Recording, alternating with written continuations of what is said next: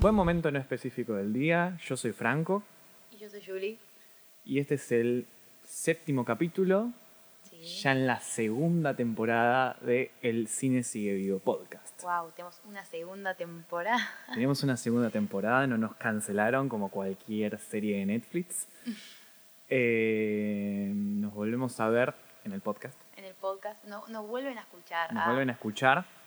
Eh, Después de unas largas O sea, un mes de vacaciones, más o menos. Sí, un mes de vacaciones. Un mes de vacaciones de lo último que hicimos, que fue hablar un poco del 2021, una reflexión de todo lo que vimos en el año, lo que salió. Lo mejor, lo peor, cosas que habíamos visto en el año, pero no eran de ese año. Y desde, desde que nos fuimos cambiaron bastante las cosas. Quiero contarte, vos ya lo sabés, pero quiero repetirlo, Ujú. porque me enorgullece un montón que nosotros nos fuimos en 2021 con 950 seguidores, algo así. Claro. Y a día de hoy, cuando estamos grabando esto, no tengo ni idea cómo vamos a estar el lunes. Tenemos 2.700 seguidores, Julie. Increíble. O sea, nosotros teníamos la meta de llegar a los 1000 antes del fin de año, o sea, 2021. eh, pero no, no lo pudimos lograr. Y hubo un boom. Sí, o sea, a los días llegamos a los 1.000. Tipo 6 de enero. Claro. 6 de enero llegamos a los 1.000. Pero después de la nada, tipo porque, no sé, estuvimos haciendo contenido y le llegó a más gente, iba creciendo, por ejemplo, digamos, 10 por día. Y un día, un reel la pega, un Mal. reel mucho, Se viraliza. mucho. Nosotros decir. festejábamos cuando llegaban a los 10.000 visitas. Uno, el de... mm, Creo que más tenía era el de The Office, tenía tipo unos 30k. Claro, y lo 30.000. re festejamos ese. Bueno, tuvimos tres a la vez que iban creciendo, que era uno de Adam Driver, uno de Kira Knightley y uno de Zendaya que sigue a día de hoy, que tipo llegaron a 700.000, 900.000 y el de Zendaya va 1.5 millones. Una locura. Una locura y de ahí salieron un montón de seguidores, así que si algún nuevo seguidor está acá por este mes que apareció, hola, bienvenido. Bienvenido. Eh, pero sí, una locura. Y agregale que aparte ahora estamos como en 25.000 en TikTok. Ah, sí, sí, 26.000. 26.000 No, esa, esa plataforma no, no la controlo. es completamente raro todo lo que está pasando. Pero bueno, hoy vinimos para hablar sobre este nuevo año que arrancamos, sobre el 2022 y lo, todo lo que se va a venir, um, hablar un poco sobre qué es lo que queremos ver, lo que va a salir, ¿no? Hablar en general de lo que esperamos. Más que nada. Porque, o sea, por ejemplo, podemos hablar de. Tenemos ganas de que esto siga. Una Mm, expectativa es de que sí. esto siga, que sigan creciendo en la cuenta, que le llegue a más gente. Eh, empezamos a mostrar nuestras caras. O sea, hicimos un face reveal el otro día que fuimos al cine y dijimos, bueno, ya está, es momento. Y Fran también tuvo un face reveal por su lado en TikTok, que subió dos TikToks. Uno lo borró. que le quedó uno solo, donde no habla, así que Pero ya va a a empezar a poquito. aparecer más contenido con nosotros, o sea, como más personalizado para que, no para que nos conozcan, pero para que no seamos una plantilla rosa con palabras. claro, o sea, poner una persona ahí atrás. Eh, pero yo también tengo grabado ahí en mi celular, en TikTok, tres veces el mismo video, Ay. que es una crítica al vestuario de Emily in Paris, a ver si en algún momento me animo. Lo puedes subir mañana. es como que no estoy 100% segura de si lo, o sea, estoy tipo diciendo algo inteligente o es una estupidez, entonces no sé. Vamos a dejar juzgar al futuro y vamos a decir de que cuando este capítulo salga, ese TikTok va a haber salido. No, no, no seguro nada, tal vez. Según No, tal vez. Lo voy a intentar de obligar. Así que. Me van a presionar. Pero bueno. Pero bueno, pasó mucho tiempo, pasó más de un mes, creo que mes y medio. Estamos, no sé a qué día de febrero estamos, Estamos a- no lo digas, no porque tenemos que estar en destiempo. O sea, nosotros estamos en una nebulosa del tiempo. Claro. Eh, pero vimos un montón de cosas. O sea, nosotros normalmente veía- Claro. decíamos que veíamos en la semana. Sí. Yo siento que no vi tantas cosas como capaz esperaba ver. Eh, pero ahora estoy como, como mucho con las series, podríamos decir. Entonces. Pero bueno, Ah, yo también. estoy más con las series. Pero, mm, ¿querés contar, eh, Fran, cuántas películas, películas viste? Yo vi 15 películas, 16 si hubieras contado el, el especial, la reunión de Harry Potter que vos no querés ver. Que yo me rehuso. Vos te rehusás a ver porque no está J.K. Rowling. Eh, pero vi 15 películas, de las cuales vi muchos peliculones. Tipo, me puse a. Todas esas películas de las cuales Julie tiene ganas de pegarme cada vez que le digo no la y vi. Y no soy la única. no es la única. Todo el mundo. Yo soy muy propenso a decir, uh, no la vi. Y tengo una cuenta de cine. Claro, vos te quedas tipo, flaco, flaco, ¿con qué cara? Cuestión que, de esos hitazos grandes, que les puse cinco estrellas porque, bueno, son impecables, Icónicos. icónicos, en algún momento van a tener una publicación, si es que no la tienen ya. Eh, Parasite, vi Midsommar, vi The Dark Knight, eh, y después vi cosas como más nuevas, vi más, y las recomiendo las cuatro. Tres de esas no las tengo que recomendar, Porque ya probablemente las vio todo el mundo. Probablemente las vio todo el mundo como persona lógica. Parasite me pareció increíble y tengo ganas de ver todas las películas de Bong Joon-ho ahora. Todas. Dámelas todas. Seguramente vea Memories of a Murderer dentro de poco. Eh, Midsommar me hizo amar a Ari Aster y vamos a volver a hablar de Ari Aster ahora en un ratito. Eh, The Dark Knight, bueno, estoy haciéndome una maratón, por decir una forma, porque en realidad no lo estoy haciendo como maratón, pero quiero ver todas las de Batman. Sí, Porque claro. se viene de Batman, ahora claro. el 3 de marzo, y quiero verme desde las de Nolan a las de Burton a lo otro. A todo lo anterior que. O sea, hasta importantes así, como podemos decir que contemporán- contemporáneos, hay seis Batman. Sí, Seis Batman, o sea, es hay seis Batman. mucho. Si no contamos los animados, además. No, obvio. Que ahí ya hay un montón más. Sí. Y la última que mencioné fue Más, que lamentablemente para mí no la van a traer jamás a cines argentinos, porque así funciona la cosa. Pero es de esas películas que me recomendaron unas personas selectas, tipo como muy poquitos, de los pocos que las ven, y fue impecable. Se la recomiendo a todo el mundo. En algún momento aparecerá una review, un análisis, algo así, pero impecable. Esas creo que son las que más destaco. Está bien. Yo vi 13. Eh, algunas fueron rewatch de otras películas que ya había visto, como por ejemplo The Virgin Suicides eh, de Sofía Coppola, que me gustó mucho más esta vez que la anterior, con otro tipo de mirada. Eh, después también vi The Last Duel, finalmente que en el último capítulo no la había visto. Y un par de días después, eh, a principio de enero, la vi con mi mamá. Eh, increíble, o sea, realmente lo mejor del año pasado, cosa que no dije porque en, en el episodio anterior, Número uno. no sé si no- un número uno, pero probablemente el top 5 Ah, o top 3, Ah, mira. seguro. O sea, realmente me encantó la película y me indigna mucho. Sí, sí. Ahora vamos a entrar. Sí, la falta de nominaciones, voy a decir. La Sí, falta de la falta de nominaciones. Después vi también otra gran pendiente que tenía que fue The Mitchells versus The Machines, que no había visto. Que tenía muchas ganas de verlo y de verla porque, tipo, fue, la gente gustó mucho. No, sí, sí, sí. Marcó mucho. Fue de lo más visto. Fue de lo más tipo como la gente manifestando para que Sí, todos la vean. Claro. Y no sé por qué, pero me vi el resto de las películas que sacó Sony en Netflix, animadas, pero no me vi esta hasta que finalmente la vi y me dio miedo lo identificada que me sentí con esa película. Fue tipo perturbador. Sí. Es muy. Es muy. Tipo, tocó un nervio en mí que, que fue extraño. Es una extraño. película de un usuario de Letterboxd, Claro. básicamente. Eh, pero bueno, entre esas también vi algunas que voy a nombrar brevemente, que es The House, que ya hice review, si quieren pasarla a leer en Instagram. Después eh, vi The Fallout de Sí. HBO, que también me gustó mucho, que capaz en algún momento también haya ver una review, capaz. Capaz, Eh, esa no está segura. No, no estoy segura, pero tendría que hacerlo.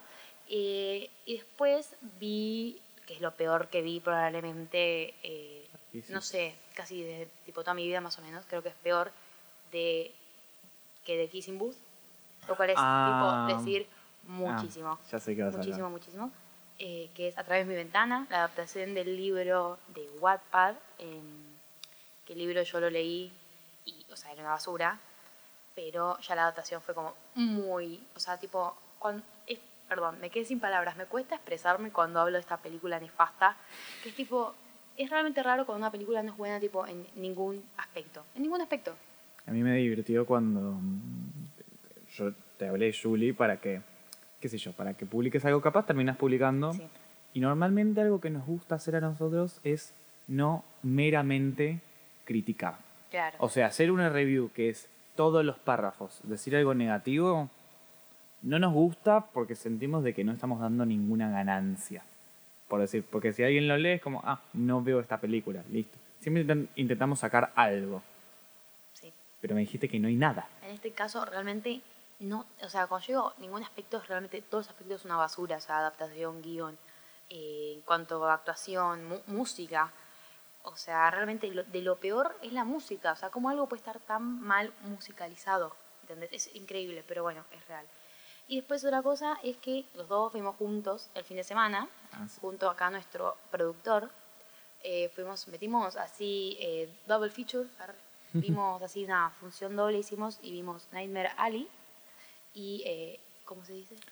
Licorice Pizza, Claro, creo que es así. o Licorice Pizza, arre. Eso. Eh, pero bueno, la fuimos a ver esperando acá que nos paguen o que nos invite a algún cine a ver alguna película, pero por ahora sale en nuestros bolsillos. Ya va, ya va a pasar. Por favor. Ya va a Voy a pasar. Falta poco, ¿eh? Yo estoy seguro. Manifestando. Ojalá. Sí, sí, en algún momento va a pasar. Pero por ahora salió de nuestros bolsillos. eh, y nada, nos gustaron las dos Nos películas, gustaron las dos películas. A mí me gustó más. No es que me gustó más Licorice Pizza, creo que me- a los dos nos gustó más Nightmare Alley, Sí, pero a vos no te gustó tanto Licorice Pizza como a mí. claro. O sea, me gustó mucho más Nightmare Alley Ligor y la otra como que me gustó, pero no demasiado. Como que no Sí. sentí que como que sobresalga en algún aspecto. Como que diga como, wow, esto me encantó. A mí, a mí me re gustó. Ya está la review publicada, así que Ya ya, saben lo que opino. no la llegué a leer porque la subimos tipo hace medio minuto. Hace medio minuto, sí, sí, y sí. así revelamos en qué día estamos grabando. Sí, acabamos de revelar dónde estamos. Pero bueno, no pasa nada. Pero, además de películas, estuvimos viendo series. Sí, Y acá series. es donde, donde Julie va a gruñir. Tipo, va- se va a escuchar un gruñido porque está saliendo la segunda temporada de Euforia. Mm, segunda temporada de Euphoria. Que esto no lo vamos a tocar mucho. No, no, no. Vamos a intentar tocarlo lo más mínimo porque tenemos ganas, si es que les interesa, vamos a hacer no, igual. Vamos no, a hacer igual. Vamos a hacer un debate sobre pro y con de Euforia 2. Sí, porque a Franco, a Fran, le está gustando bastante la temporada y yo tipo la estoy detestando desde el fondo de mi corazón. eh, por mil razones que claramente no voy a dar ahora, No, pero no. bueno, eso es como en este momento todo el mundo está hablando de euforia. Tipo, si no ves el capítulo el día que sale, me parece que Te tipo, spoileas. te spoileas todo. Porque te lo realmente. spoilea el mismo HBO Max. Tipo en la... Sí, en la página de Euforia, tipo, a los dos minutos que salió el capítulo ya te están subiendo una foto con un diálogo, más Sí. o menos. Eh, pero bueno, eso estamos los dos viendo. ¿Vos qué más estás viendo en este momento de series? Yo estoy viendo también Peacemaker, que es la otra de HBO Max, que la verdad, quiero decir esto, me está sorprendiendo demasiado. O sea, puedo... Todavía no está la review, porque bueno, no terminó, le queda un capítulo. Me está ¿Cuántos gu- capítulos son? Queda uno. ¿Pero cuántos? O sea, no Siete. sé cuántos salieron. Ah, Siete. listo, está bien. Eh, me está gustando más que The Suicide Squad. O sea, la película de donde sale el personaje Peacemaker. Muy graciosa, muy entretenida. Para un chico Marvel que se Sí. esté tan metido en un contenido de DC, me da esperanza por lo que puede ser el DCU. No voy a tenerlas, pero está bueno disfrutar. Está buena la serie. Que Sí, es divertido. Claro, que algo del contenido que saquen esté bueno es un montón. Ya para DC. Y después cosas sueltitas de series. Estoy con. Me vi la primera temporada de Afterlife en un día. En un día. En un día me vi la primera temporada de tres temporadas. Ya voy a tener que seguirla. Mm. Muy linda. Muy linda. Muy graciosa de humor de Ricky Gervais. Así que tipo humor negro. Y después la otra que tengo ahí. Que ahora estoy medio como entusiasmado de verla porque vi algo que, bueno, mucha gente lo vio, si es que había abandonado el libro de Boba Fett. Ah, Todos vieron algo, entonces tienen ganas de verla. Bueno, yo estoy por volver a verla porque vi ese spoiler, digamos, que supuestamente en el quinto capítulo se pone buena. hasta yo me. Hasta yo me Todos se enteraron qué es, pero bueno, por las dudas, No lo digas. no lo decimos. Está bien. ¿Qué más? ¿Algo más? Y la otra serie que estoy viendo que se vienen tres publicaciones para culmi- culminar. eh, no, no, no, acá tipo te estoy tirando spoilers de todo lo que va a pasar. Esto es expectativa del año. Sí. Estoy viendo Attack on Titan, un anime. Shingeki no Kyojin, Upa, que ese japonés, eh. Ese Mirá japonés, lo que es ese japonés. seguro lo dije mal. Ojo.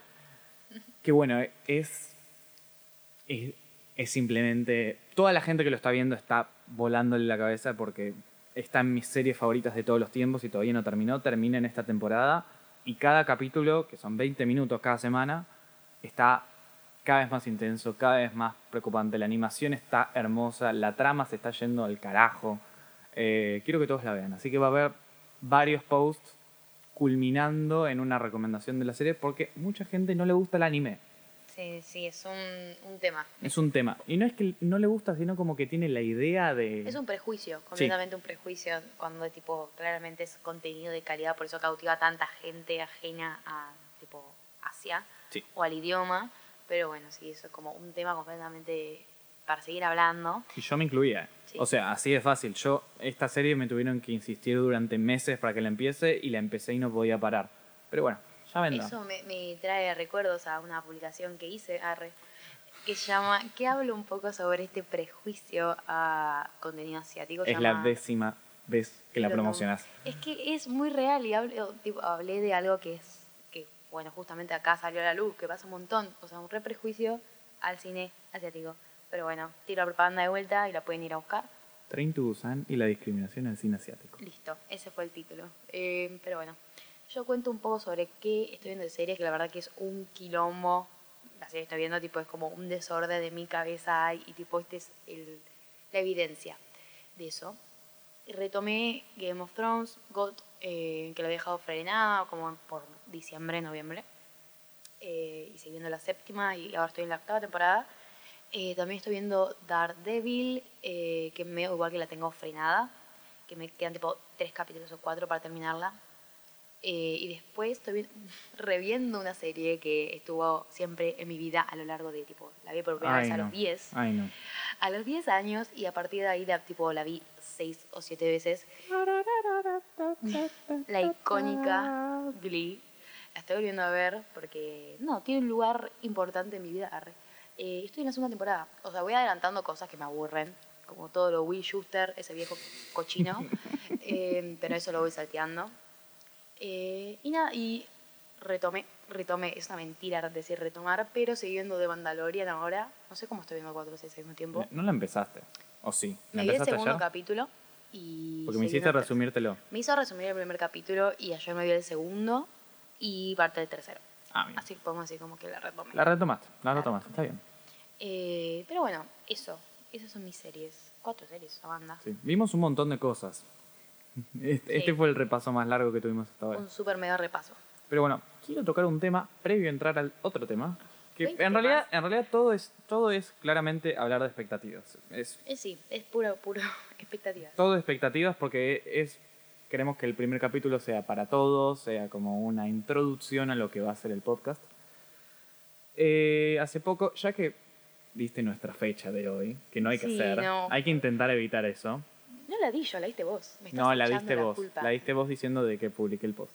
¿Yo lo dije? Lo dijiste vos. No, lo diste vos. Lo dijiste- Ah, bueno, no nos vamos a poner a discutir. Pero... Hoy fue el día en el que salieron las nominaciones a los Oscars. mm, Y publicamos, va, publiqué. Sí, publiqué sí, porque una persona estuvo dormida hasta las 12, Sí, tengo muy malos horarios. Sepan disculpar. es vacaciones. Y vamos a intentar meter unas opiniones para que entrar en tema, tipo estar como en tema de, uh, salieron las nominaciones, pero vamos a dejarlo para cuando hablemos en serio de los Oscars, nuestras predicciones, qué opinamos, qué creemos que gana y demás. Y más que nada cuando hayamos visto todo. Claro, sí. Hay cosas que nos falta, igual no nos falta tanto, me parece, porque las nominaciones en general, o sea, como pasa siempre, capaz hay un actor o una actriz nominada a tal película, pero en líneas generales las categorías son tipo, mantienen casi siempre los mismos, Claro. como por ejemplo Dune, que está en casi todas las categorías, Exacto. excepto en todo lo relacionado con la actuación. Y en dirección. ¿En dirección tampoco? En dirección no nominaron a Denis Villeneuve. Estoy Sí. mega ofendida, Sí. no me di cuenta. Acá empiezan las cosas nominada. de ofenderse, sí. Claro, bueno, yo Sí. pensé que estaba nominada, no me di cuenta que no. Sí. Eh, Pero no sé. Pero, a ver, nos faltan algunas, creo que de mejor película. Yendo a sumarnos los dos, tipo como fusionarnos. Sí. Nos falta. eh, Nos falta. Eh, Drive My Car. Drive My Car, que es lo que dije, eh, Sí. te conté hoy de que la empecé y seguramente la termine de ver y dentro de poco la tengamos. Y nada más. ¿Y nada más? Y nada más, Vimos porque de alguna forma u otra, Sí. o la viste vos o la vi yo, entonces eh, estamos completos. Pero bueno, como que. mm, No sé. Es como. mm, Hay muchas que no, no me. No sé, no me gustaron, pero. bueno, no hay muchas tampoco. Son dos, dos, dos que no. Que me agradaron. Que son- Nominaron a Don't Look Up a mejor película. Básicamente. Que yo la nombré como de las peores cosas que vi en todo 2021 y la ponen para mejor película. Sí, mucha gente igual eh, me parece que piensa lo mismo, ¿no? Como que Don Look Up es básicamente por el tema de todos los actores que tiene y toda esta cuestión, Oscar Bate.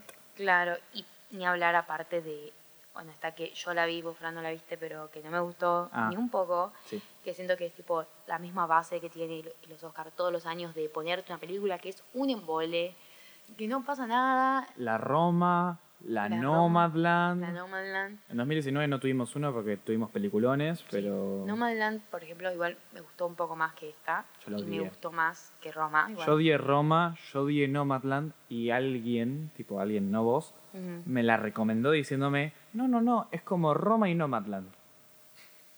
¿Cuál? Esta, Belfast. Esta. No la mencionamos, Belfast. Sí. Estamos hablando de Belfast. Estamos hablando de Belfast, que me pareció una película tan, tan aburrida y tan... No, no, no. O sea, simplemente que no tiene nada como para decir como, bueno, me gustó esto. Es casi nulo cualquier tipo de atractivo que tiene. Pero bueno, esas son básicamente que- nuestros pensamientos sobre Best Picture, ¿no? Claro, de Best Picture. Eh, después festejamos muchísimo que lo nominaron a Andrew, Sí. que... O sea, para mí estaba cantadísimo y yo soy muy pro que puede que gane, pero tenía miedo, porque ya lo venían ignorando en, cierto, Sí, en eh, ciertos premios. Como por ejemplo Los BAFTA. Los son BAFTA ni nominaron Tic Tic Boom ahí. Sí. No sé, eh, fue como. No sé si inesperado, pero como. Va, sí, fue inesperado, ¿no? En los Golden Globes, que bueno, son ya unos premios que como que murieron. Están pero- muertos. El año que, el año que No, viene, para mí, los Golden Globes o no van a estar o ni siquiera los actores les van a dar tanta importancia que van a desaparecer. Y puede ser, es muy probable. O la prensa. La prensa tiene que decidir de no hacer cobertura. Claro, ya no nos importa más. Pero eh, como que hay muchas películas que estaban hablando como a- para no temporada de premios y, y terminaron ignoradas. Gran nombre es Spencer. Sí. De que nosotros, queremos aclarar, nosotros todavía no la vimos.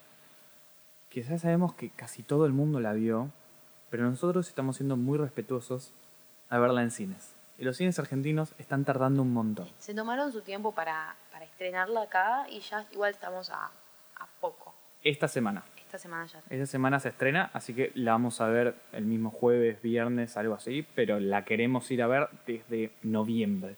La estamos esperando, esperando, esperando. eh, pero bueno, esa fue una ignorada, podríamos decir. Y otra que fue tipo, que dijimos antes, que fue pura Ah, indignación, Sí, sí, sí. outrage, arre, eh, de las Duel. De las Duel. Que me pareció, ya lo dije, pero un peliculón. Un peliculón. Un peliculón en mil aspectos, en actuación, Sí, sí, sí. Porque, o sea, increíble. que te ignoren en dirección, en mejor película, en guion, en lo que quieras, bien. Pero para mí, que no hayan nominado a Jodie Comer es No, no, simplemente que no les importó. es, es una falta de respeto. Yo digo eso, es una falta de respeto. No puedes, no, o sea, la rompió. Cualquier persona que haya visto la película no puede, tipo, estar en desacuerdo con esto. Sí. Es, o sea, una verdad como- absoluta. Es lo primero que salís a decir, uh, qué Wow. bien que actuó esa mina, porque capaz ni siquiera la conoces. Claro, igual los tres principales igual hacen un gran trabajo porque para los que no sepan o no hayan escuchado nuestro episodio anterior o no lo hayan visto, es una película que trata la misma historia desde tres perspectivas distintas. Entonces los actores tuvieron que a veces actuar lo mismo Sí. eh, de dos o tres formas distintas. O sea, que es un re laburo. o sea, Sí, es como, es como si fuera el mismo personaje, pero no es el mismo personaje, sino que actúan por la distinta percepción que tiene cada personaje con respecto a lo que hace el otro. Una locura, una locura de dirección de Ridley Scott, Sí. una locura de actuación, y no nominaron a nada. No, aparte es una historia mega fuerte, mm, súper fuerte por todo lo que trata, ¿no? Y no, no sé, a mí me pareció increíble. Te juro que cuando la vi, no sé, me volvió la cabeza aparte tipo, no, te juro que la amé. A mí me re La gustó. amé. La puse en mi top de favoritos, vos no la pusiste porque no la había llegado a ver. Claro. Pero también en esa lista que lo publicamos eh, cuando salieron las nominaciones, eh, el club de los cero nominaciones, Sí.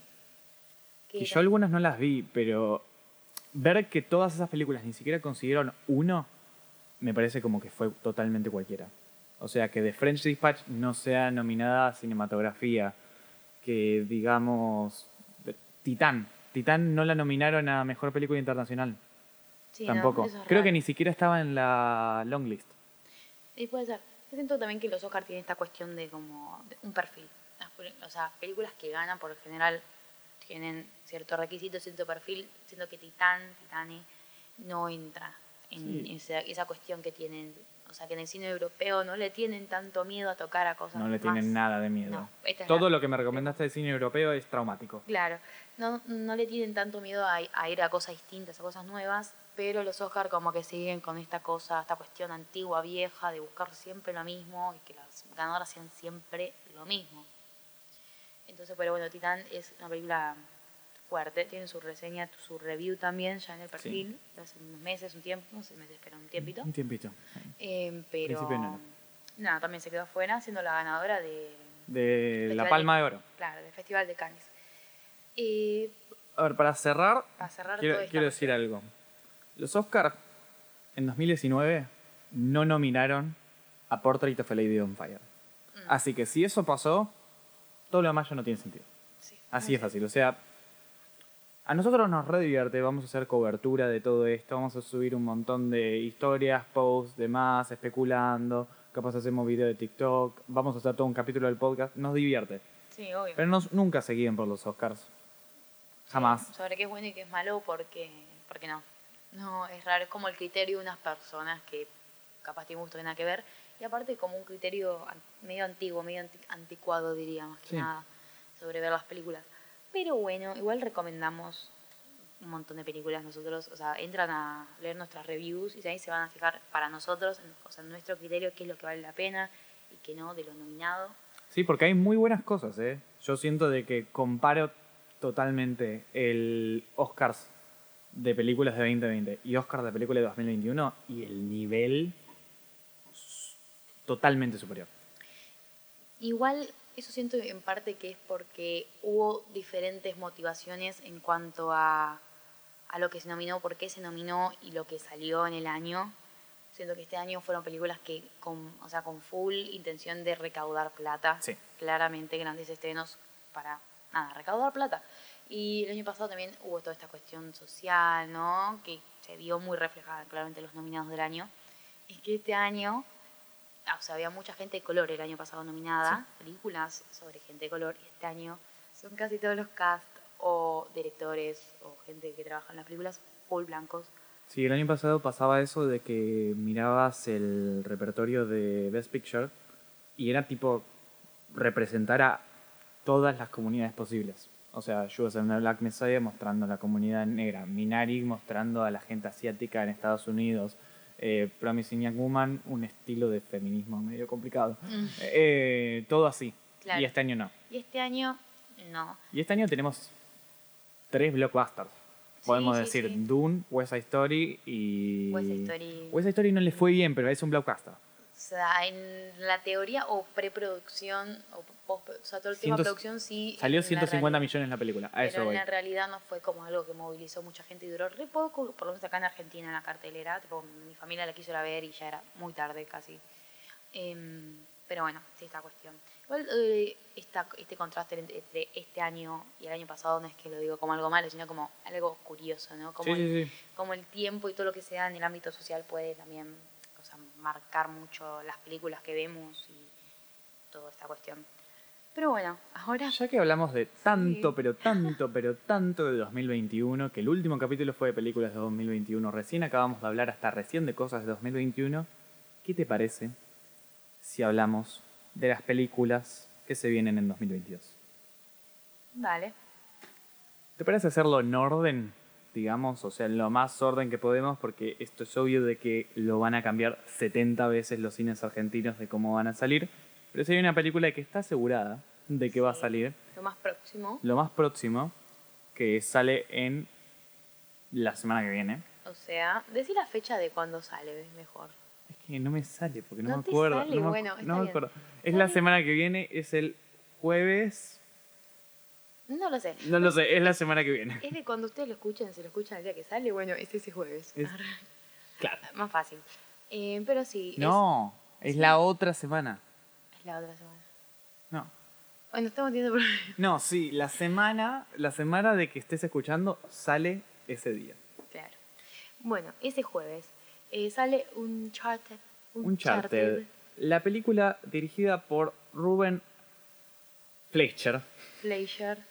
Que, uff, También ha uff, dirigido vamos a leerte el repertorio que hizo Venom, Venom. tipo la primera, que es peor que la segunda, ya sabemos, hizo las dos de Zombieland. Que son, vos viste Zombieland. No vi Zombieland. Flaco, ¿Cómo no viste Zombieland? No quiero ver Zombieland. Es increíble. Increíble. La 1, la 2 ya, ya afloja bastante, pero la 1 es muy graciosa.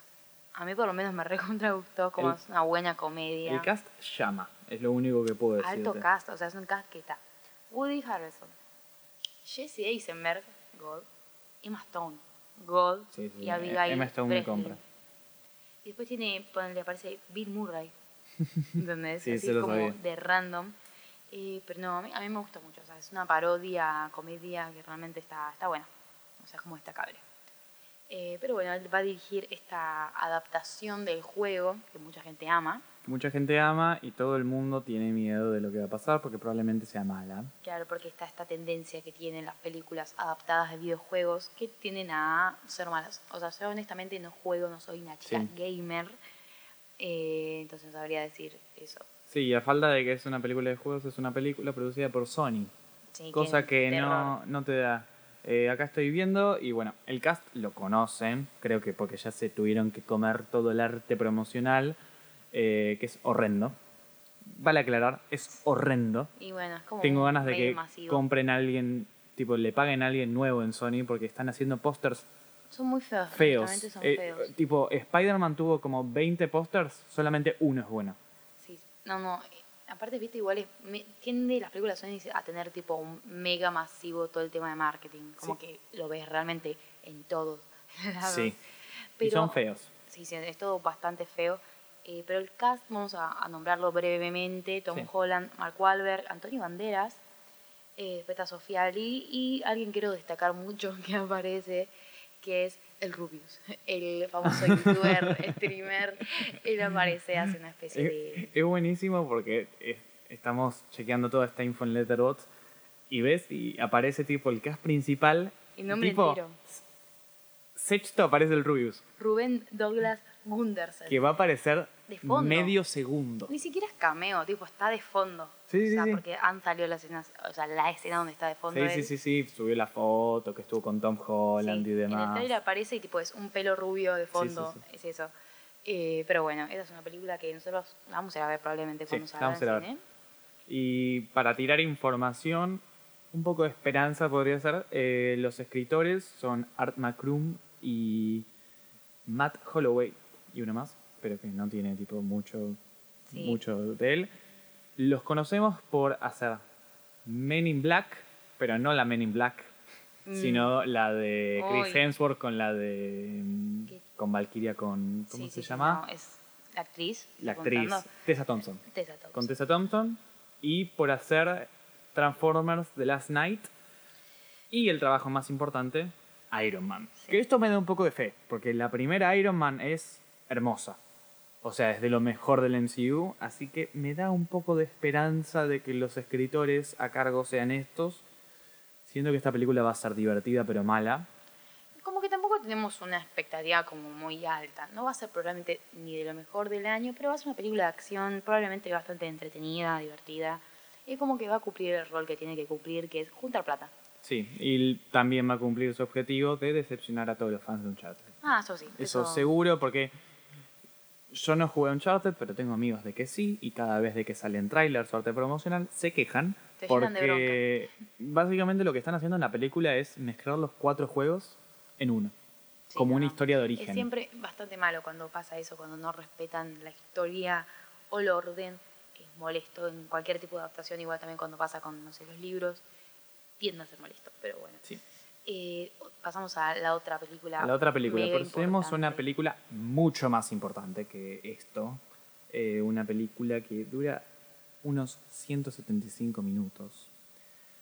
Una película dirigida por el director. Reeves, el director de. Te gané. El director de eh, dos entregas, me parece que son. Sí, de del El planeta de los simios y de O sea, Cloverfield. Y de Cloverfield. El planeta de los simios son las que son parte de la trilogía, o sea, me parece que son las dos últimas. Sí. No la primera, que para mí la primera es la mejor. No sé si viste la trilogía. No la vi, no me interesa. La vi recientemente una noche con mi abuela. con mi abuela y mi primo pintó ver las películas. Eh, pero bueno, sacando el director, hablemos un poco de la película. Se saltea el origen de Batman. Creo que no habíamos dicho de que estamos hablando de Batman. Ah, bueno, estamos hablando de Batman. por si no lo saben. O sea, claramente Sí, es. A ver, si hay un proyecto de Matt Reeves este año que dura tres horas y que lo vienen promocionando como el proyecto de Matt Reeves que dura tres horas, es de Batman. Claro, y aparte, claramente te lo da a entender un. O sea, lo más cercano que tenemos que realmente es importante, que mucha gente está manija, es esta película. Sí, una película nueva de Batman que promete ser mejor que lo que venía saliendo de, o sea, de DC. No sé cómo te sentís vos, Fran, al respecto del último Batman, Ben Affleck. nefasto. Yo lo detesté. ¿Y sabes qué, Qué- me, qué me, me pone mal y bien a la vez? Ben Affleck hace poco, que es- estaba haciendo el marketing de Last Duel, contó todo este tema de que dejó de ser Batman y bla. Sí. Y contó que a él tampoco le gustaba ser Batman. O sea, nadie la pasaba bien, ni Claro. los espectadores ni el actor. Sí, o sea, toda la- todas las películas que él participó como que son malas, no por él, sino porque son malas en general. Zack por, Snyder. Claro, por mil cuestiones son malas. Eh, pero como que parece que se está recobrando esta imagen más de Batman un poco más oscura, y capaz no tan grotesca Sí. como venía siendo. Eh, pero bueno, esta se saltea su historia, su historia de origen y va como al segundo año Sí. que él es Batman. Y claramente es como una mirada completamente nueva, ¿no? Sí, él entra en lo que sería el universo Dark Sí. que están creando en DC, que es básicamente lo que vimos con Joker. La película de Joker entra en las películas de DC Dark, la película de Todd Phillips. Sí. Esta de Matt Reeves de The Batman entra en DC Dark, no es DC Extended Universe, que es donde entraría Batman vs. Superman, Wonder Woman, Y todo Aquaman todo y todo lo demás. Peacemaker, que está saliendo Sí. ahora, es DC Extended Universe. Joker y The Batman son DC Dark. Claro, va a ser como lo mejorcito. Eh, hoy justamente me vi una entrevista de Robert Pattinson hablando sobre o sea, todos sus proyectos y ¿Cómo habla no? de, de Batman. Sí, lo amo. Yo, Robert Pattinson tiene un lugar especial en mi corazón desde que tengo ocho. Lo amo. Vi todas sus películas, literalmente. Eh, y él, por lo que tengo entendido, buscó una forma nueva de retratar a Batman. Vio todas las películas y dijo, bueno, ¿qué es lo que falta de Batman? Y ah, lo actuó de esa forma, o sea, más dark. Un dato. eh, en un montón de cosas promocionales que están saliendo un montón, dentro de poco vamos a poder hacer reels de Robert Pattinson porque va a empezar a ir a los talk shows y todo demás. Estamos muy felices. Dijo, ya que dijiste eso de que Ujú. vio todas las películas, dijo que no hay ninguna película de Batman mala. Dijo que todas son buenas. Se la rebanca. Se la rebanca. De Nolan a Burton a Batman. Versus eh, Superman. Batman vs. Superman y anteriores. Las Innombrables. Eh, pero bueno, eh, no sé, yo tengo muchas ganas de verla. Aparte de amar a Robert Pattinson, fui tipo fan de Batman previo a ser una fan de Marvel. Fue como tuve una época que yo vivía y moría todo para Batman. Entonces como que nada, fui manija de verla. No veo la hora de verla realmente. Eh, No solamente con un cast de, obviamente, liderado por Robert Pattinson, porque es una película de Batman y Batman es el personaje más importante de la película de Batman, seguido de Zoe Kravitz, que vamos a tener una nueva Catwoman que parece que va a ser interesante. va, y va a redimir errores anteriores. Sí. ¿Vos viste la tercera de Nolan?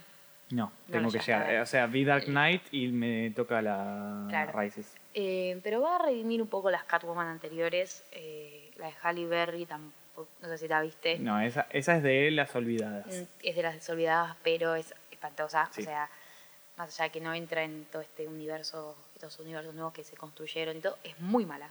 Sí. Eh, pero bueno, seguramente esta va a ser interesante. Zoe Kravitz considero que es una buena actriz. Buena. Eh, después también tenemos a más del cast. Sí, los villanos, que para mí es de lo más interesante que va a tener la película, eh, la dupla de villanos que tenemos, que tenemos a Colin Farrell como el pingüino Actorazo. y a, ¿me lo podés decir el otro? Que no me lo acuerdo ahora. Y puede ser que sea. No, el Riddler. Me falta.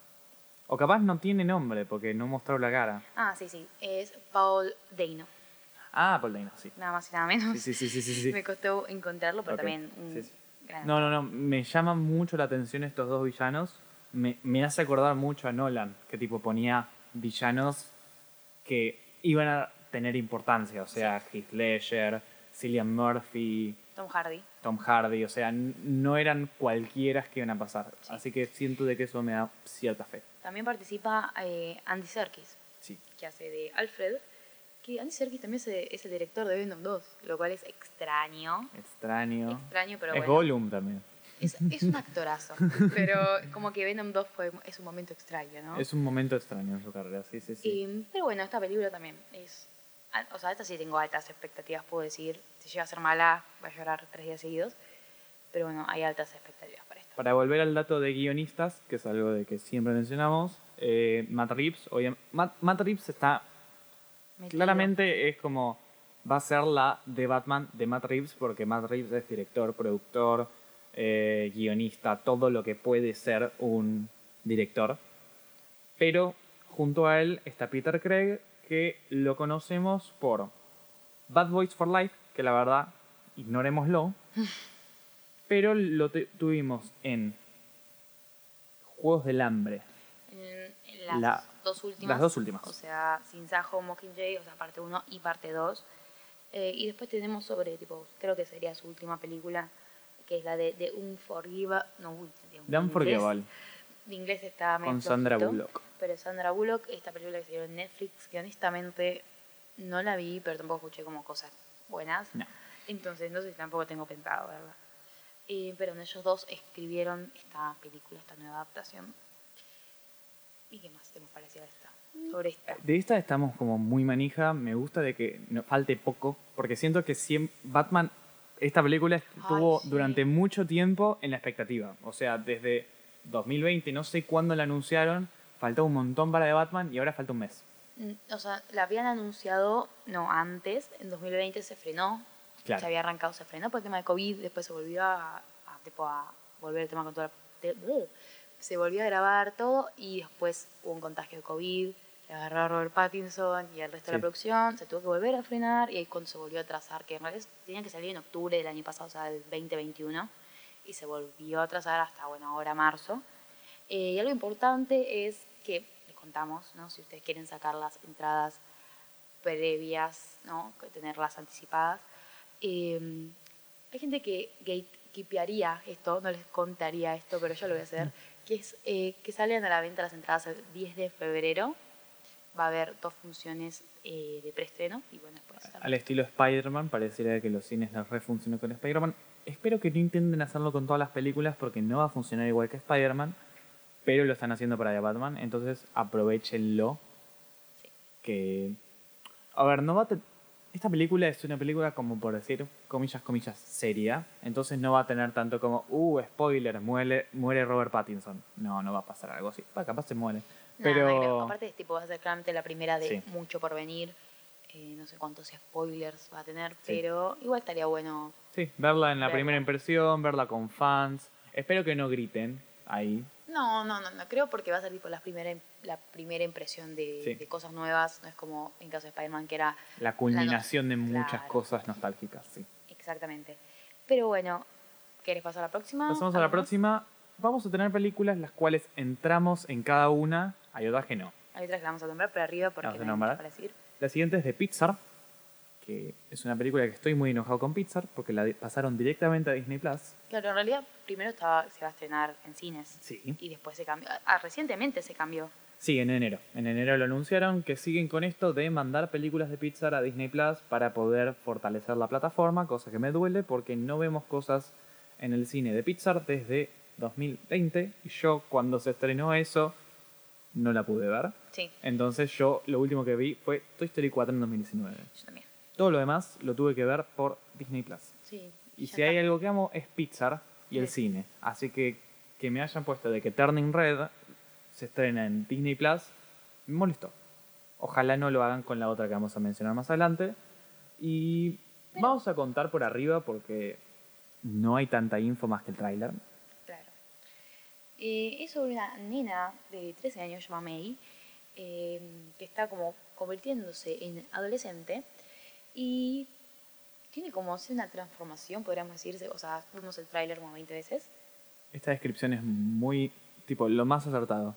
Es una chica adolescente que tiene ansiedad y cuando se pone muy ansiosa es como el Hulk, pero se convierte en un panda gigante. Rojo. Rojo. Rojo, que es importante. Eh, pero bueno, sí, básicamente es eso. Como que a los 13 es como un hombre lobo, se convierte en panda. Y es muy tierno, honestamente, Sí. el tráiler. Eh, pero realmente más que eso, no sé si hay mucho más que decir. Sí, o sea, lo que puedo decir es que vamos a llorar todos. Va a ser a linda, la animación va a ser increíble, nos va a sorprender seguramente, dudo de que nos defraude, es Pixar. Yo considero de que Pixar jamás nos defraudó, entró en ese tipo de gente. Mm, Solamente con una película, a mí no me gusta tanto Brave, Valiente, pero después todas las demás, te digo que son peliculones, tipo más de cuatro estrellas tienen, todas. para mí todos no.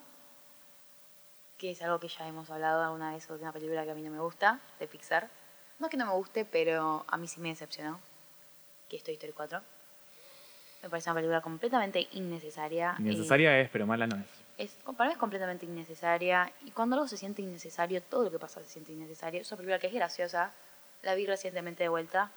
Pero me, me resulta innecesaria. No, no necesitamos este tipo de final que se siente un tanto básico. Cuando ya teníamos algo que parecía un final, eh, como darle un doble cierre. No sé. Simplemente a mí no, no me convence. Me parece que es tipo un money grab. Tipo intentar money- robar plata. Yo acepto que es un money grab, pero para mí fue una buena película, así que la defiendo. Pero bueno. Me es- gustó el viaje filosófico que tuvo que pasar Woody. Me, me resuena un poco hipócrita el viaje de Woody. Tres, o sea, de cuatro películas, tres estuvo manteniendo, no, hay que estar con niños para, tipo, conoció una muchacha y dijo, no, ya fue, ¿qué importan los niños? Nah, no puedes venderme eso como, como que es un crecimiento cuando, cuando no sé, o sea, si construís un personaje en base a eso, medio que, bueno, no da. Pero bueno, no vamos a poner Ese a, es un tema distinto. claro, a debatir sobre Toy Story 4, es para otro momento. Después, otras a- películas rápidas. Sí. Sigamos. Eh, dentro de poco tenemos Muerte en el Nilo, una adaptación del libro de Agatha Christie, Con un cast lleno de estrellas. Sí.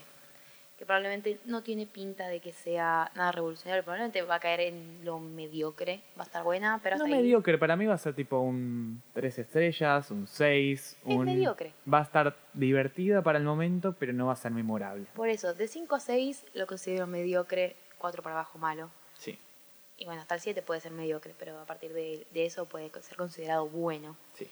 Pero bueno, eh, después de esa, y pará, quiero decir que es probablemente la última actuación de Armie Hammer, Sí, después de es. escándalo caníbal. No, no, no. Es. Es- es Porque siento de que ah, hemos tenido muchas cancelaciones en Hollywood, pero que alguien sea caníbal no queda mucho. Pero al menos caníbal me parece que era un fetiche caníbal, que igual es rarísimo. Es rarísimo. Pero bueno, después tenemos otra película que tiene pinta que va a ser bastante mediocre, que se llama Marry Me o Cásate conmigo, me parece que es la traducción en español, que es una comedia romántica interpretada por una mezcla rara de actores. No, rarísima, porque Rarísima, el tercero en el cast sí. es rarísimo. Tenemos a Jennifer López, Owen Wilson, Maluma, Sí, sí, sí. No, ¿y el cuarto? John Bradley. ¿Qué, qué, qué iba a decir? Que Que, a ver, vamos a meter salto. Jennifer López, no hay que ubicarla. No, Jennifer López, Owen Wilson, no hay que ubicarlo. Maluma, rarísimo. rarísimo. Y John Bradley, para meterles un nombre, es eh, muy conocido por Game Sam. of Thrones. Sam Tarly de Sí. Game of Thrones.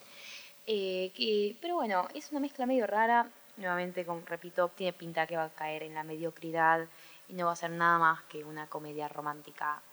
Acabo de ver que. Jimmy Fallon actúa Jimmy Fallon en esta película. Hacen alguna especie de, de Sí. cameo, ¿no? Sí, sí, sí. Eh, Pero bueno, no, no es una película que pensemos ver, no es una película que pensemos hacer review, no es una película que pensemos interesarnos. Vamos a publicar cuando sale y listo. Ustedes harán lo suyo. siguiente Siguiente. eh, viene otro remake de terror, como viene siendo todo el cine de terror últimamente, que es el de The Texas Chainsaw Massacre. Que es, quiero decir, que es como la versión número 20 que tiene esta película. 800 remakes, 800 continuaciones, Sí. todas al pedo, porque nunca ninguna va a ser como la original. Son seis las previas. O sea, contando la original, seis. Esta sería la séptima, pero hasta lo, hasta lo que tengo entendido, Contando la esta es animación, una... hay una que es una animación Ah, tipo no, 3D, es ni idea. deplorable. que- acá tengo seis. Hasta lo que tengo entendido, es como una continuación, tipo una secuela Sí. ¿Qué pasa? de la primera. Sí, acá dice que pasa 50 años después de lo que pasó en la original. Claro, lo- es como Scream, la que tuvimos en enero. Lo importante es la primera. Sí, sí, sí. Lo siguiente medio que no importa tanto. O- Otra que probablemente caiga nuevamente en la mediocridad, como casi todo, casi no voy a decir todos porque algunos están buenos, pero Scream sorprendió. Yo quiero decir que Scream sorprendió, así que hay cierta esperanza en ese tipo de cine. más o menos. Pero Halloween fue mediocre, así que Esto lo decís, Frank, porque vos no viste todos los remakes que No, se han hecho sobre no, no, no, Scream, no. eh, Viernes 13, este caso de No. Texas Chainsaw Massacre. Yo he visto muchos, o de las de Freddy Krueger, sí, son realmente deplorables. quieren hacerla de nuevo. No, no, Además, es que realmente si vos te pueden saber todo, o sea, cada cinco años sale una de estas. sí, Entonces yo por lo menos no tengo ningún tipo de esperanza. Pero moviéndonos a lo que sigue, lo que sigue. Tenemos After Young, de que es una película de que ya se estrenó en Sundance y gustó muchísimo, por eso la tenemos en esta lista. No tenemos ni idea por qué gustó tanto, porque no la podemos ver. Pero es eso de los festivales y creo que fue la favorita. Eh, está dirigida por Koganada, Koga- Kogo nada. que es conocido por Columbus. Y acabo de ver, acabo de ver de que trabajó bastante con Wes Anderson. Sí, es como un colaborador constante de Wes. Eh, y también como... Ah, no, ya sé. Sí, Kogonada es. Ahí, ahí me acuerdo. Es como un. habla de... Habla de cine. Sí, habla de cine porque acá podemos saber que tiene... No sé si son largometrajes o más bien cortos. No, son más bien cortos hablando Son como de... cortos, duración de video de YouTube, por Claro. decir de alguna forma. Que creo que era que tenía contenido en YouTube. Y era más que de análisis de cine. Y acá está teniendo Sí, una por fin, una- película. Claro. Ya tuvo, pero se ve de que está. Gustó, gustó, gustó. Es de 24. Así que es premium, comillas, comillas. Se viene un post sobre eso. Eh, Eh, Pero sí, antes ha trabajado sobre, o sea, más que nada como ensayos, así como dijimos antes, de Wes Anderson, Stanley Kubrick, Hitchcock, eh, Tarantino, pero bueno, es como el sueño de cualquier persona que hable de cine, Sí. por fin dirigir, hacer lo suyo. hacer lo suyo. Eh, pero bueno, en el cast tenemos a Colin Farrell, que lo volvemos a nombrar, Sí.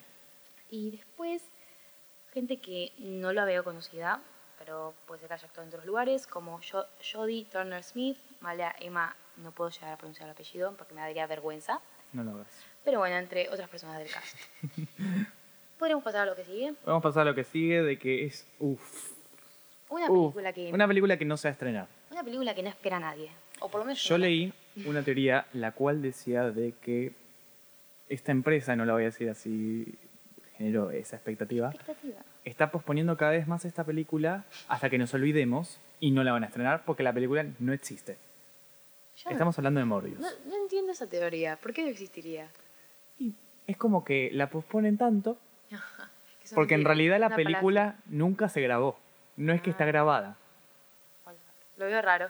Siento Ah, que. Jared Leto no participaría de eso porque es como la persona más molesta del mundo. Tipo, Sí. tiene pinto que, que necesita, tipo, mínimo tener una película cada tres meses porque si no se muere. Eh, pero bueno, Jared Leto es el protagonista de esta. Es el Dr. Michael Morbius. Eh, que bueno, esta película de Sony. Sí, es una película de Sony de los personajes de Spider-Man que tienen. Eh, obviamente están haciendo una película de Morbius antes de hacer una película de Spider-Gwen porque son muy inteligentes. Y nada, la, la vienen posponiendo, ya superó a The New Mutants con tiempo de posponer y The New Mu- Mutants tenía un récord bastante grande. Eh, no sé, si se estrena la vamos a ver, para mí va a ser malísima. Eh, Sí, yo- Cada película que es de Sony solamente sobre Marvel, nunca le tengo fe. No, no. Y tampoco por lo que es las fotos, los póster, menos ganas te. No se ve lindo. Es horrible. No se ve lindo. El tráiler no es bueno. Eh, lo único que nos podría dar esperanzas de esta película Es lo que se rumora. es lo que se rumorea de que la, pos- la posponen porque quieren agregar a Andrew Garfield. Y si me vas a poner a Andrew Garfield en una película, ya es una película ganada. Claro, sí, obvio, eso seguro. Pero bueno, eh, para decir muy corto que se trata sobre una especie de doctor que tiene una, un problema, una enfermedad rara en la sangre y como que hace lo mismo que siempre pasa en todos los villanos, villanos que son científicos o personas que son científicos, algo les sale mal en su experimento y termina convirtiéndose en una criatura medio extraña.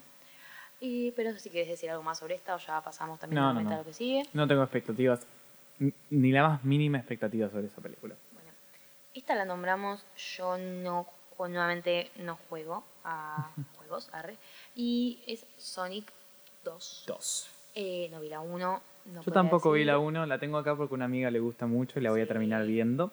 Porque tengo que ver la 1, me van a amordazar enfrente de la pantalla para ver la 1 y después me van a llevar derecho a la, ver la 2. Eh, ser una película divertida. Hasta lo que tengo entendido, los fans les re gustó la primera, súper fiel. Hubo, hubo un tema con la primera Sí. que no había gustado el diseño de Sonic y se rehizo, algo así Sí, por el estilo. el, el diseño era asqueroso, Sí, porque era como muy realista y después lo terminaron cambiando y terminó gustando, fue divertida. Jim Carrey estuvo Jim ahí. Carrey Volvió Jim ahí. Carrey para esa película. Y en esta también pa- participa Idris Elba, que también es muy conocido. Eh, pero bueno, no sé si hay mucho más que decir sobre esta porque nuevamente eh, no conocemos ni hemos visto No, la no- primera. no vimos la primera, pero va a ser una película divertida, va a agarrar taquilla. eh, bien. Sí. Hablando de continuaciones, eh, tenemos- ¿Sabías que no vi lo previo a esto? ¿En serio? No, la abandoné en la previa. Ah, Capaz la veo. yo las vi, esta es la tercera entrega de Fantastic Beasts, o sea, ¿cómo se llama en español? Animales fantásticos y dónde Animales encontrarlos. Fantásticos. Bueno, esta es Los secretos de Dumbledore. Los secretos de Dumbledore. Es gay.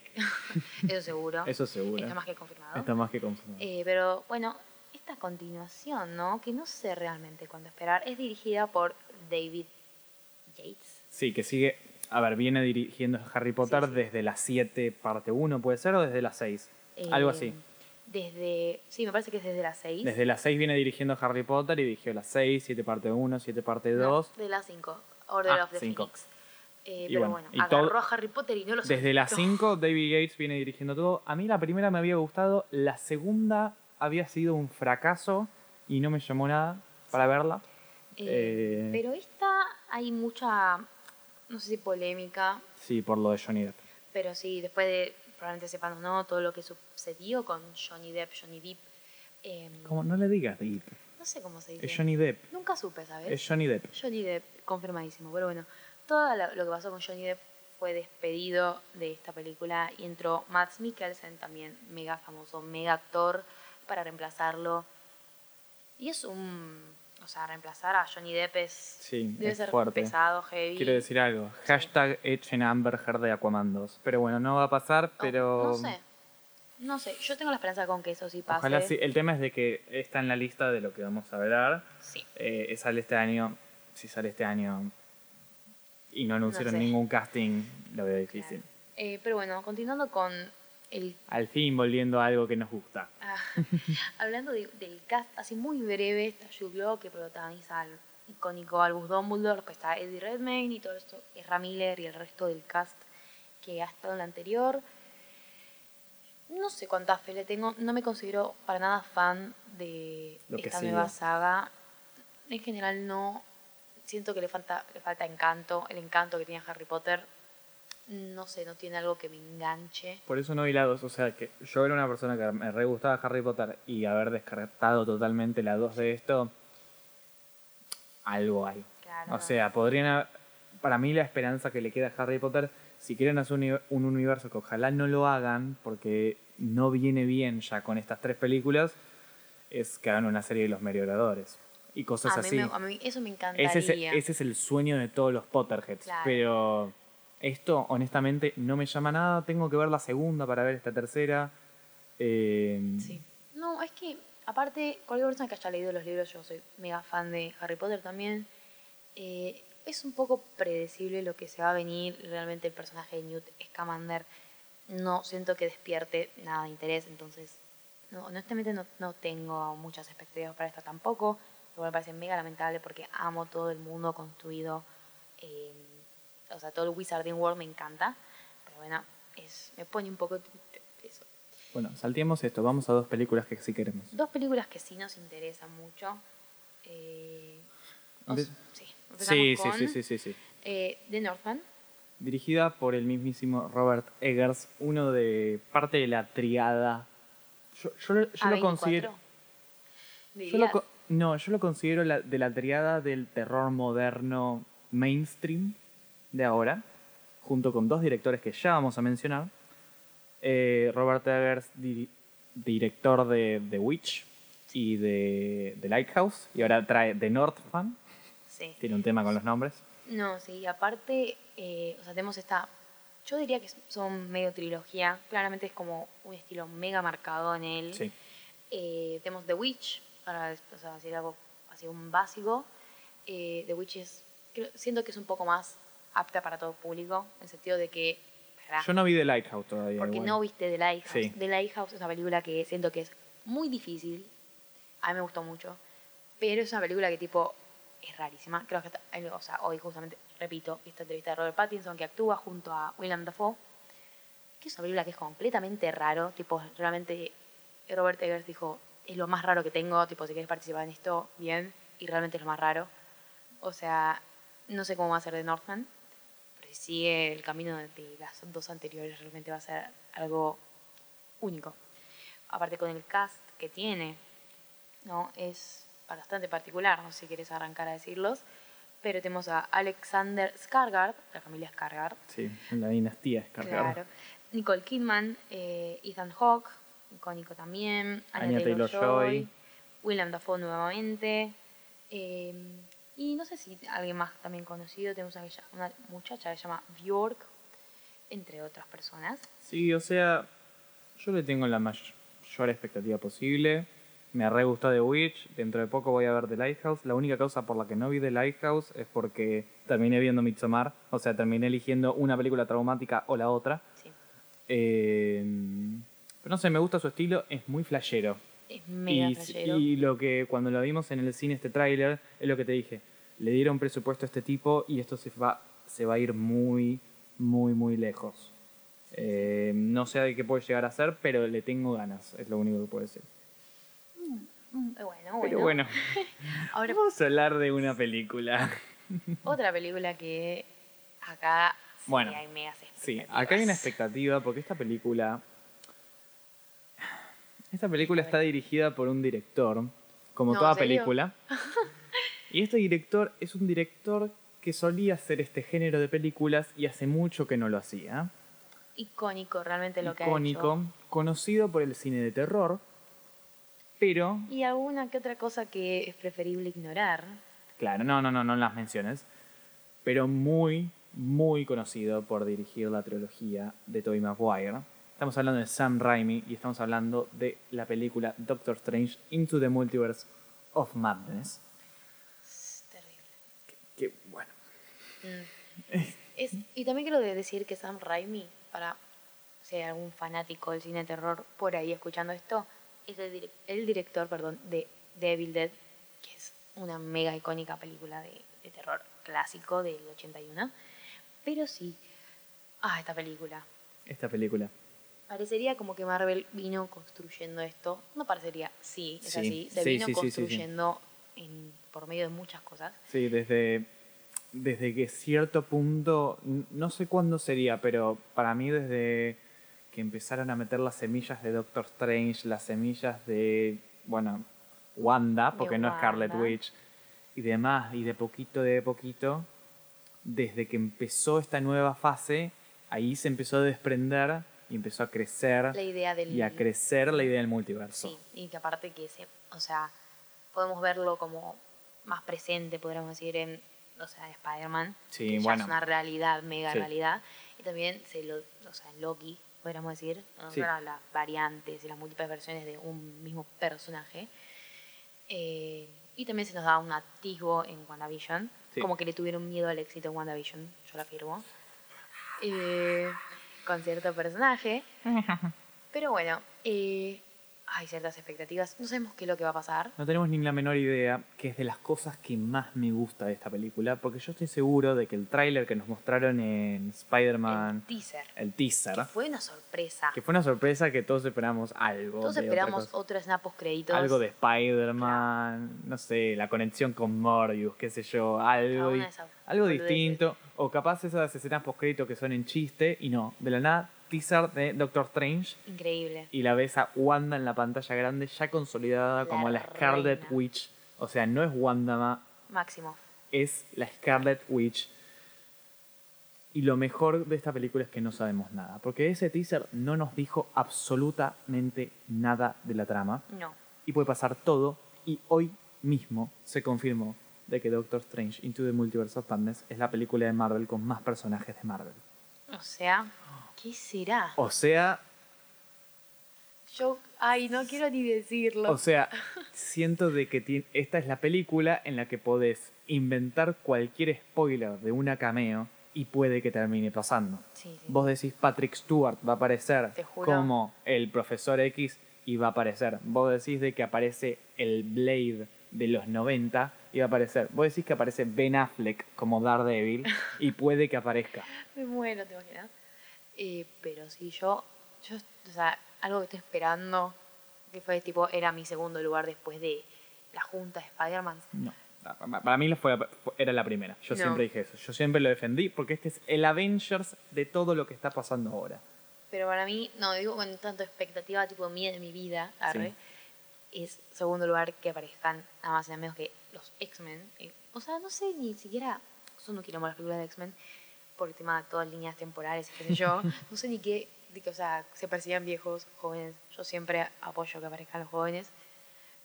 Pero, no sé, no sé qué pensar, no sé qué pensar de esto. La trama, no tenemos casi trama, es solamente Doctor Strange intentando solucionar un problema, que ni siquiera sabemos si es el problema de Spider-Man, el problema de WandaVision o si es totalmente otra cosa. O sea, hay algo que nos... Está esta versión maligna Sí, está el... Sí, y después What If. Claro, De todo nada. lo de What If aparece. Eh, pero no sé, nadie Es como sabe que nada. siento de que yo tengo ganas de ignorar lo más que pueda. Toda esta temporada hasta que se estrene, porque se van a venir un montón de De leaks, y especulaciones leaks más y leaks más que nada, que los estoy intentando ignorar. Nosotros no publicamos nada porque los odiamos los leaks. Sí. Eh, pero esta película puede pasar cualquier cosa, la vamos a ver el día del estreno, fija. Si vamos el día del preestreno, mejor. Si vamos el día Yo de el prensa. Si vamos el Ojalá, día de prensa, mejor. Dale, chicos de Hoyts.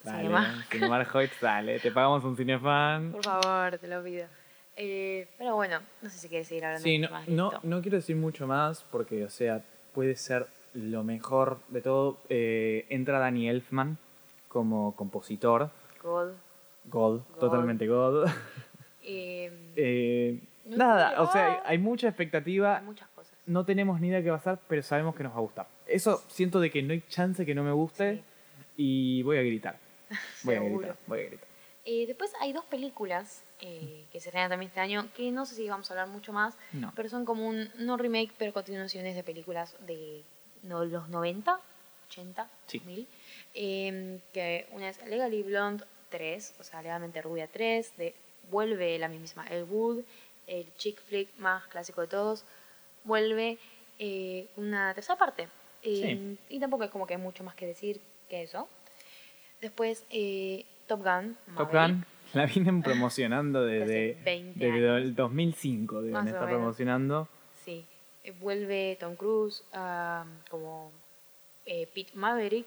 Después vuelve Val Kimmer. Ahora aparece Miles Teller, entre otros del cast. Eh, también está Jennifer Connelly. Pero bueno, eh, para los fans de Top Gun, capaz les gusten, como capaz que no. Después tenemos también Jurassic World. Domi- Dominion, Dominion. que sería la última entrega o van a hacer eso de parte 1 y parte 2. Creo que es la última entrega. Creo que es la última entrega. Yo vi solamente Jurassic World 1. A mí me habría re gustado.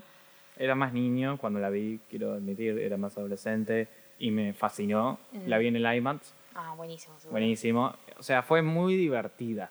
Por decir Ah, de alguna sí, forma. seguro. Es como Eh, algo de que tiene Jurassic World, Jurassic Park, que son divertidas. Yo la verdad que no terminé la primera. No porque no me haya gustado, sino que la había enganchado tipo un día en la tele. Me vi tipo los primeros mm, 30 minutos y lo dejé. Pero como que tendría capaz que retomarla. Seguro va a ser una película divertida, Sí, visualmente interesante. Sí, buenos efectos, demás. Seguro. Chris Pratt. No sé qué tanto. Mm, Chris Pratt, el hombre más divertido del mundo. Oh, no, No, mentira. A mí no me gusta Chris Me Pratt. gustan los personajes de Chris Pratt. ¿Te gustan los personajes? Sí, los personajes de Chris Pratt son nomás. No. Star-Lord. Star-Lord es.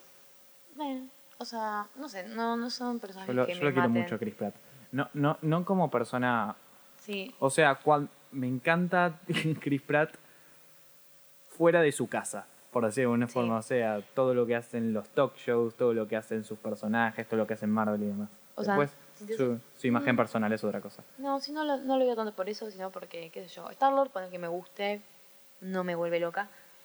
Eh, pero tendré que ver la de Jurassic World, que es como su segundo gran trabajo. Sí. Después está Passengers, que la vi, que Me no gustó. sé, me gustó, no me volvió loca, pero bueno. Eh, esta película, no sé, tengo mucho más que decir porque no vi el No, resto. porque no vi, no, yo no vi la segunda, así que no, no puede ser mucho.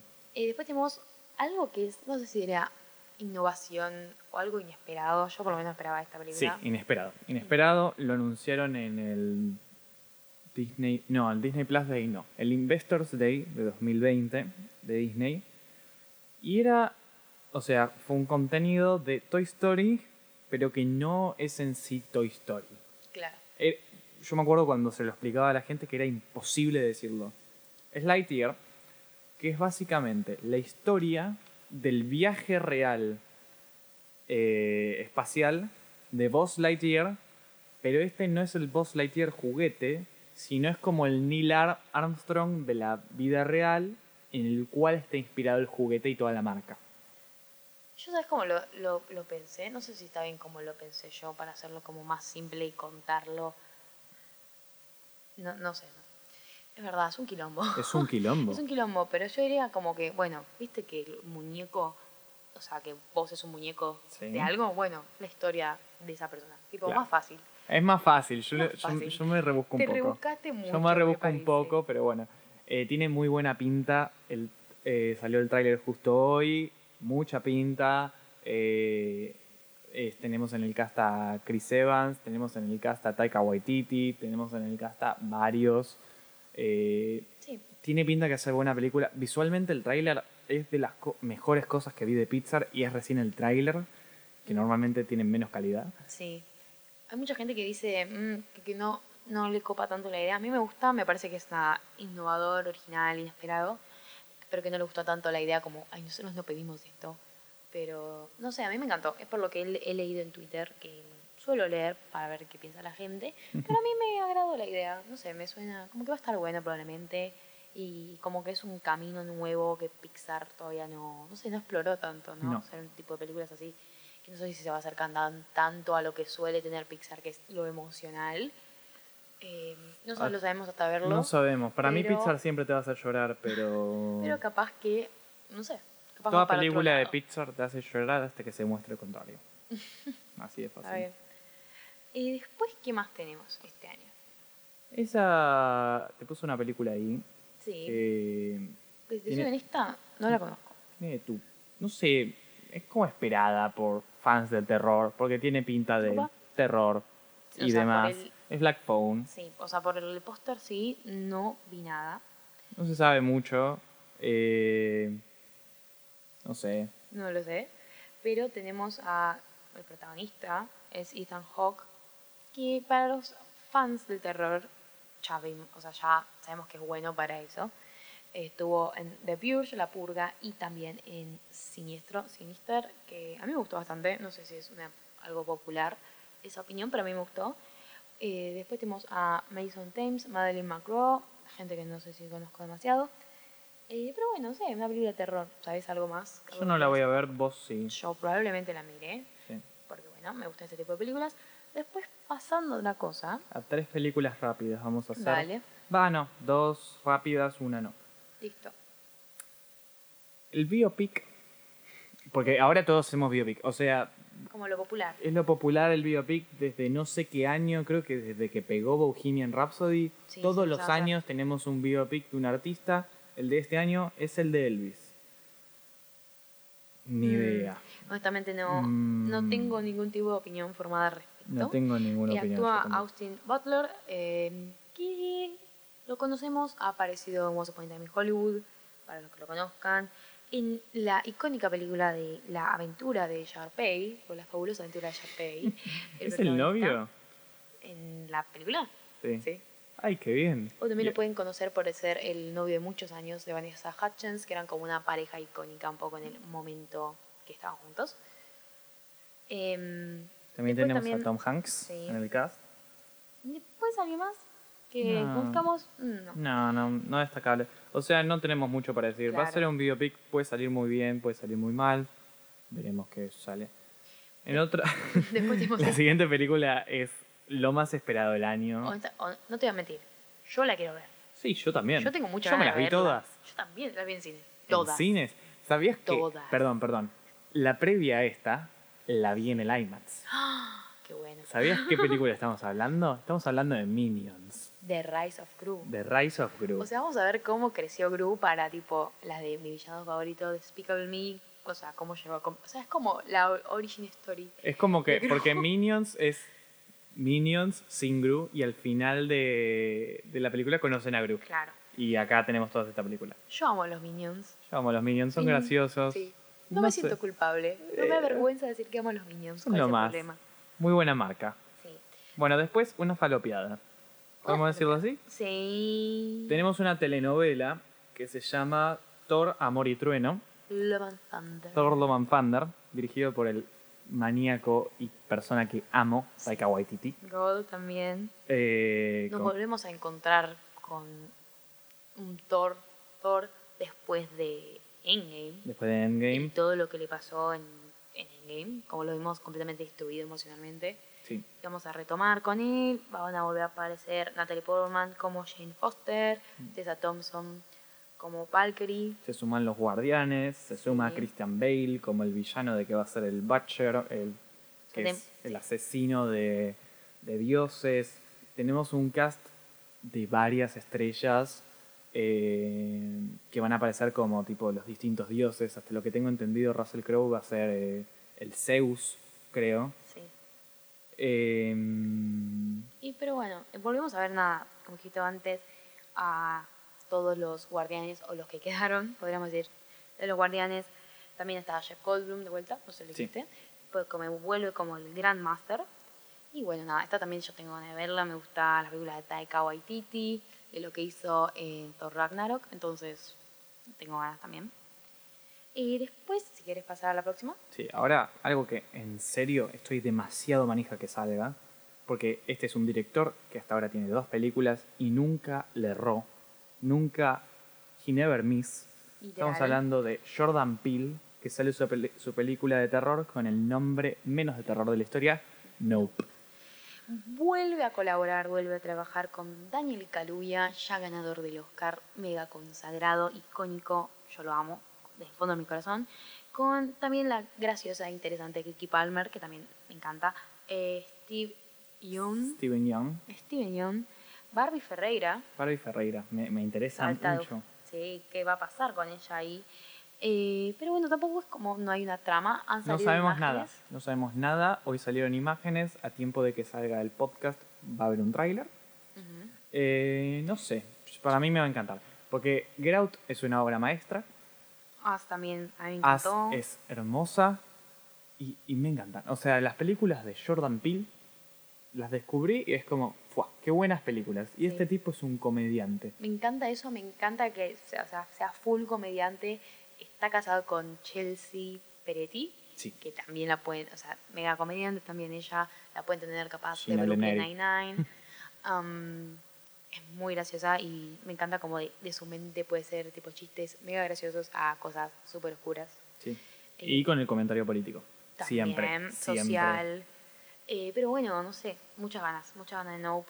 Eh, terrible. Bueno, voy a hacer dos películas rápidas Sí, eh, que no están en el orden que te lo mandé. ok. Las de DC Extended Universe que tenemos. Tenemos anunciadas Black Adam, protagonizada por. Voy a decirlo de nuevo igual. Rock de Dwayne Johnson, como Rock lo dije hace, Johnson, como hace bastantes vez. capítulos. Y tenemos The Flash, protagonizada por Ezra Miller. Sí. Eh, Black Adam no tengo ni la menor expectativa porque no conozco al personaje. Y. Espero que no sea como todo lo que hace The Rock, Sí. porque suele ser todo bastante mediocre. Le deseo lo mejor igualmente. Ay, no, acabo de ver algo. ¿Qué acabas En de el cast de Black Adam tenemos a Noah Centineo. Dios mío, ¿a quién se le ocurrió? ¿Podrá redimirse en algún momento? ¿No ha sentido de todo lo que ha hecho? lo veo difícil. Eh, Para destacar al director por algo, es la persona que nos dio Uh, La huérfana un peliculón.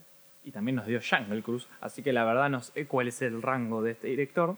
No, sí, y después tenés The Shallows, que también es esta película protagonizada por Blake Lively con el tiburón, no sé la viste.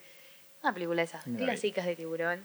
O sea, que tenés tres películas que realmente no se parecen en nada. Y después también ha dirigido otras películas de acción eh, protagonizadas por eh, Liam Neeson. O sea, que realmente el chabón ha dirigido tipo, eh, no sé, cualquier cosa. tipo una mezcla Sí, random. sí, sí. Eh, pero sí, no sé mucho más de Black Adam como personaje. Ni No, no, vamos a mencionar nada. Acabo de enterarme que está Noah Centineo y me parece fantástico. No sé lo que será. Pero bueno, ahora empieza a sonar el himno nacional argentino porque tenemos que hablar de The Flash, Sí. dirigida por el mismísimo Andy Muschietti. Andy Muschietti, que lo pueden conocer de. O sea, no, lo tienen que Lo conocer conocen, lo conocen. De It, parte 1, parte 2, y también de película llamada Mama, Mamá eh, de terror, protagonizada por Jessica Chastain, que es otra colaboradora del Bastante Común.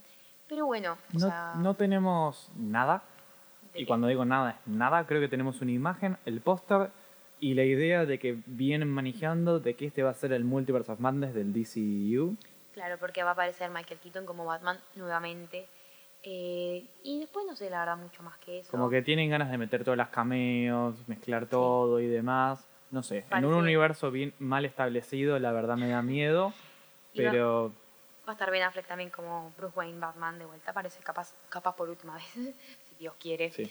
Eh, pero sí. No sé, me gusta el personaje de Flash, me gusta Andy Muschietti, lo, lo banco, lo banco porque soy argentino y necesito hacerlo.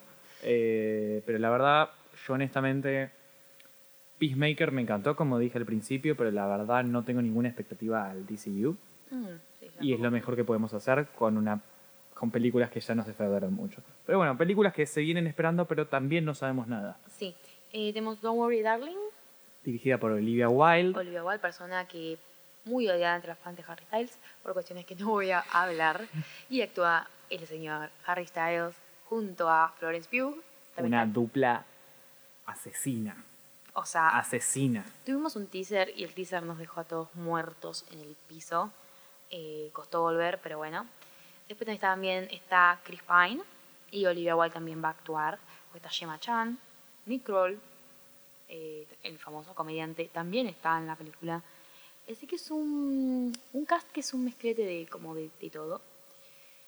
Eh, no sé. No sé, la esperamos, la gente la va a ver. Va a ser como un blockbuster, pero al mismo tiempo no. Siento que es una película como de estas que se espera mucho. Básicamente porque tiene Harry Styles y a Florence Pugh que mueven mucha gente. En especial Harry Styles. Sí, lo que quiero destacar es que es una película que va a ser género thriller, misterio, suspenso. Así que va a ser algo raro. Si vieron actuar a Harry Styles, lo vieron actuar en Dunkirk y, y cuando era feliz en One Direction, o de persona heterosexual. Eh, grandes actuaciones de Harry Styles. Pero, no sé, eh, yo tengo mucha ganas de verla. Así que... es verdad, perdón, perdón. Es verdad, él Bueno. era heterosexual. One No. Direction era tipo una gran actuación, Era porque gran nadie quería estar ahí. Nadie quería estar ahí y se animó. O sea, pero bueno, este es un bueno. podcast de cine. Hasta que podemos hacer un capítulo de DC Sass. Hablamos un poco de, de esa gran actuación de esos cinco chicos. Eh, pero por otro lado tenemos de Spider-Man. No, no, no, no. No, ¿de qué Por quieres fa- hablar? Por favor, por No, no, no, vamos a hablar de Spider-Man Ah, Across the Spider-Verse. Sí. Part 1. Parte one. Que bueno, esta película va a ser espectacular. Ya no tenemos ni tenemos un mini teaser, pero con la antecesora que fue Spider-Man Into the Spider-Verse, la verdad no puede salir mal. Me encantó la primera. A vos te encantó la A mí me primera. encantó la primera. Es para mí la mejor película de Spider-Man que tuvimos hasta ahora. Para mí la segunda. Bueno, lógico. Segunda, pero Eh, igual me encantó. Una película que me pareció God. Y no si, sé. si sigue la esencia de la primera, dijeron de que van a tener este tema de que van a ir a, a través de cada universo y cada universo va a tener un estilo de animación Sí. distinto. Va a volar cabezas, eso seguro. Eh, volvemos a escuchar a Jamaica Moore como Miles Morales, a Hailey Steinfeld, que es como parece ser tipo la diosa de todo Sí. lo que es animación o hacer voces o en general de todo, porque es lo más. Oscar Isaac, Dilf. Eh, Jake Johnson y Isa Rae, no sé. Y es por- nuestro cast. Sí. Pero tampoco es como que sabemos No sabemos casi Tanto. nada, no sabemos nada. O sea, tenemos el teaser de algunas visuales que ya volvieron locos a todos, pero la verdad no sabemos nada. Después en dos películas que se pasan rápido, Halloween Ends, se llama Por Halloween fin Ends. Termina. Halloween. Bien. Termina la trilogía nueva de las de Halloween. Listo, festejemos. Sí, no. Nada más. No vamos a decir nada más. En total No. como, creo que como 12 películas. No esperamos esta película porque ni siquiera vimos la que salió el año pasado. Así que Sí, no, la ya verdad. Pero Eh, una película que sí esperamos. Sí, esperamos que es, lo digo yo, Hocus Sí. Pocus 2. eh, pura infancia, pura Sí, nostalgia, es volver a nostalgia pura. Pura nostalgia y no solamente para nuestra generación, sino las anteriores, porque la película es de los Es de- 90. Es de la generación previa a nosotros, es de los 90. Y vuelven ellas tres. Sí. Que eso ya. Son las grandes tres brujas eh, protagonizadas por Beth Midler, Jessica, Sa- perdón, Sarah Jessica Parker y Casey Najimy. No lo voy a volver a pronunciar nunca en mi vida. Y aparece también Whitney Peak, que lo pueden conocer si vieron el reboot de Gossip Girl. Eh, pero tampoco es como que hay mucha información sobre esta, más que nosotros la queremos ver. Y no sé si hay mucho más para contar. La directora es la misma que de Proposal, que ese es su trabajo más conocido, y 27 vestidos. Un chick flick clásico. Mucho chick flick. Va a ser golpe de la nostalgia. eh, la vamos a disfrutar. Dudo que sea mala, pero tampoco creo Muy que sea buena. muy buena. Sí. Solamente la esperamos. Después, Hacemos a estas películas que no sabemos absolutamente nada más que su cast, entonces lo esperamos. Canterbury Glass. eh, sí. que va- voy a decir nombres y esa es la única causa por la que esperamos. Christian Bale, Margot Robbie, John David Washington, Rami Malek, Zoe Saldana, Anya Taylor-Joy, Taylor Swift diosa. Y después. y mucha gente más. Mucha gente Pero más. Es dirigida por David O. Russell, que lo pueden tener por. Eh, no sé cómo es la traducción en español de, este, de, este- esta película, que es eh, Silver, Silver Lining Playbook, American Hustle, Joy, The Fighter, entre otras. entre otras. Eh, La verdad no se sabe mucho. No se ve casi nada más que el cast. Sí, Eh, eh, literal la única sinopsis que tenemos es de que hay un doctor y hay un abogado que tienen una relación particular.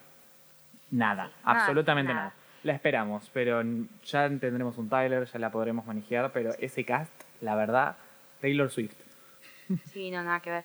Después tenemos otra que también es de un director mega archifamoso que también tiene un cast conocido, pero no sé si al punto del anterior, que es de Fablemans, que es de nada más nada menos que Steven Spielberg. eh, que el cast es Gabriel Lavelle, Paul Dano, Michelle Williams, Seth Rogen, David Lynch. David Lynch, se confirmó hace poco que David Lynch estaba en el cast. Eso fue una locura. Sí, no, rarísimo. Actuando. Eh, pero bueno, también es, no sabemos absolutamente nada de esta. No, eh, lo que sabemos es de que es curioso, porque es básicamente esto que es una tendencia que se está haciendo, es el director Steven Spielberg hablando sobre la época donde creció. Tipo un Licorice Pizza, Claro, una ref- un, mega reflexión. un Licorice Pizza, un Once Upon a Time in Hollywood, ese tipo de películas que se viene haciendo bastante. Después tenemos continuaci- continuaciones de películas anteriores, que podemos decir Creed 3, no, Michael B. Jordan no solamente la, o sea, va a actuar como las anteriores, sino que también la va a dirigir, Curioso, curioso mal, curioso. y después también actúa Tessa Thompson, en- y no hay mucho cast más confirmado, o sea, hay dos personas más.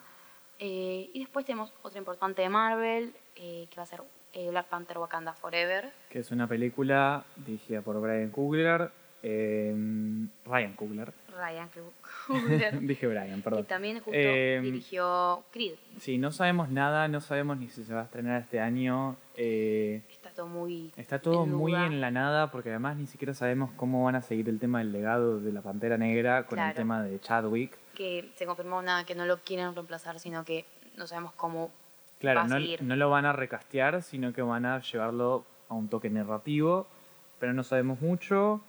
Siguiendo con Disney, tenemos Pinocchio, Pinocho, arre. Sí. Eh, La versión de Disney de que la vamos a tener por CMX, pero también vamos a tener la versión... Este año tenemos cuatro versiones de Pinocho. Un par. Un par. Eh, no sé por qué todos quieren volver a contar esta historia. Sí, Un parece que... misterio. No sé. Tenemos esta, las más importantes son estas y la de Liongate, que No, no, no. el Antes la de... Esa es el y la de, homosexual. y la de Guillermo del Toro, Y la de nada más menos que Guillermo del Toro. que va a ser animada. Eh, Eh, no sé, muchas Pinocho. Me, me, me llama la atención la de Lionsgate de Pinocho Gay. Sí. Eh, Este tiene un cast o sea, importante. Tenemos a Tom Hanks como Gepetto, Luke Evans como The Coachman. Eh, después está Joseph Gordon-Levitt que hace de Jimmy Cricket. Eh, y después de Pinocho hace Benjamin Evan Ainsworth, que no está metiendo con Es un actor joven. Es, claro, recién arranca. Pero bueno, ese es el, por el lado del live action que os elegimos. Después tenemos esta película que, que ya hemos hablado del mundo de DC y Sí. que no nos interesa, que No es la, no la mencionamos porque también dijimos lo de que tienen que echar a Amber Heard, así que no la vamos a mencionar. me parece triste que tenga un director que es que a mí por lo menos no me desagrada. James. Wan, Bueno, no sé sí, si me no, es pero es, me- una mezcla de todo también. A vos te encanta el terror, así que el terror de. James Wan te... Me gusta, pero también tiene trabajos como eh, Rápido y Furioso 7, que a mí no me gusta. Mucha gente le, le gusta toda esa saga, a mí no. Igual también dirigió la primera entrega de Aquaman. Uy, lo dije el nombre, cancelada. Pero bueno, eh, entre otras películas de terror. Sí. No vamos a hablar mucho más de esto. Vamos a ver mucho más. Pero bueno, vamos a hablar. Ahora tenemos lo que nos queda para el final. Son como... Va, hablemos de las dos raras del final que te dejé. Sí. Y después hablamos de las bombas. Tenemos la continuación de una película que no sé si a alguien le gustó, a mí por lo menos me desagradó Yo completamente. no la terminé porque me dormí tres veces intentando verla. Y aparte es una completa idiotez. Sí. O sea, es muy mala y es estúpida y mal. No sé, te juro que me desagradó esas películas que me, me generan un poco de rechazo. Te faltó tanto la- el respeto al personaje que tuvieron que hacer un juicio. Sí, me encantó, esa fue mi parte preferida de todo lo que pasó. Pero es Enola Holmes 2, eh, que no hay mucho más para decir. Que me Es- parece lamentable que tenga un tan buen cast y sea una película tan mala. Sí, es sea, horrible. Realmente increíble. Pero bueno, después podemos pasar a la otra, Ay, esto es buenísimo. que es The, Ga- The Guardians of the Galaxy Holiday Special. Holiday Una Special. tradición extraña que se hacía hace muchos años y se dejó un poco por Sí, la falta de éxito. Todo el tiempo se hacía un especial de Navidad, de Sí. cosas así. Y lo único que quiero decir es de que lo que más espero de esta película especial, como llegue a considerarse, depende de su duración, es de que haga mucha joda al Star Wars Holiday Special. Espero Tengo ganas de que esté lleno de guiños con respecto al Star Wars Holiday Special. Ya te dije de que tenemos que hacer un capítulo de Star Wars Holiday Special. Te voy a hacer verlo. Eh, es una experiencia. ¿Será? No lo sé. Es una experiencia particular. Tengo muchas ganas de ver esto de Guardianes, en especial porque es ver algo de Guardianes, dirigido por James Gunn y con todo el cast que conocemos. Casas, no, no sé qué está confirmado, pero probablemente. Y incluya, o sea, en el cast figura que está Zoe Saldana, Claro. Gamora. Eh, pero capaz siguiendo hablando de Disney, eh, ya que estamos, la metemos, que es la continuación de Enchanted, Encantada, otra película que llama a mi infancia, Sí. Eh, que se llama Disenchanted, o sea, desencantado, desencantada. eh, con, lo mismo, con, o sea, con el mismo cast que habíamos visto en el anterior, Amy Adams, James Marsden, Patrick Dempsey y la mágica Ina Menzel. Y también ahora cuenta con, por ejemplo, Maya Rudolph, entre otro cast, o sea, entre más personas. Tengo de verlo también, es esas películas que son pura nostalgia. Eh, Pasando a otra película de que la verdad tengo mis dudas, ujú. en especial por una película que vos viste este año y mataste. Eh, pero resaltamos la actuación de nuestro Tomasito Holland. Ah, The Greyman por Anthony Russo y Joe Russo, los hermanos Russo conocidos por dirigir eh, Capitán América desde el Win- Capitán Mm. América Winter Soldier, Sí. Civil War y después Infinity War. Infinity War Endgame, que bueno, fueron espectaculares en Marvel, sí, pero hasta ahora los dos trabajos que tu- tuvieron sí. totalmente astilla. A mí no me, a mí no me gustan igual ellos como, como directores. Otra cosa podemos seguir hablando. No siento que tengan ningún tipo de estilo establecido. Pero por eso mismo no tengo ninguna fe con que esto va a ser bueno. Tipo, mis expectativas son que va a ser mala. O sea, va a ser una mala película. Pero ojalá que esté equivocada y que tengan un buen trabajo. Pero bueno, hay que esperar y verlo. Después podemos ir a. Bueno, ya que estamos con cosas un poco más ligeras, podemos decir la película de Super Mario Bros. que tiene un cast, eh, no sé, interesante. no, peculiar. Peculiar, Peculiar, interesante. peculiar en el sentido de que no tiene sentido. No, hay gente que realmente se ha enojado, gente nuevamente que. Chris Pratt como Mario. Eh, hablemos de eso. No. no. Anya Taylor Joy como Peach, bastante mejor. Charlie Day como Luigi. Jack Black como Bowser. Keegan Mitch. Mitchell. Ah, Michael Key Sí, como Toad. Seth Rogen como Donkey Kong. Eh, esta película va a ser una fumada. Eh, no sé. no sé qué será, No honestamente. sé qué será. Eh, una lástima que no hayan agarrado al cast al Mario original, que hayan elegido a Chris Pratt, una persona que no es italiana, va a terminar resultando en un acento italiano que va a ser controversial. Sí, seguro va a haber un todo, todo te lo puedes imaginar ahora mismo y ni siquiera salió el tráiler. Eh, pero ahora podemos hacer algo más eh, importante. importante. Nos quedan cosas bastante heavies, importantes. Vamos a ir con algo que se esperó por 13 años. Sí, está cerca de ahí, 12, No, sí, 13 años. 13. Porque, o sea, la continuación de una película que salió en 2009, que es Avatar de James Cameron. Película que revolucionó todo en el momento en que salió, con visuales increíbles por sobre la historia, podríamos decir. Eh, y nada, o sea, es increíble los visuales de la 1. Sí. Pero bueno, la continuación tardó 13 años en salir, lo cual es una locura. Sí, lo cual. O sea, es particular, pero si te pones a ver lo que hicieron, tiene sentido porque lo que hicieron fue grabar Avatar 2, Avatar 3, Avatar 4, o sea, Avatar hicieron 5 y ya tienen todas listas, están algunas en postproducción, otras ya están totalmente listas y lo que quieren hacer es tipo, este año sale Avatar 2, el siguiente Avatar 3 y así. Una idea fabulosa. Y lo más importante de esta película, que James Cameron viene prometiendo hace tanto, es que lo que están trabajando son los efectos visuales. Como. Avatar en 2009 revolucionó el mundo de los efectos visuales, Avatar ahora, todas estas, va a cambiar cómo se hacen los efectos visuales con nuevas tecnologías que van a terminar vendiendo.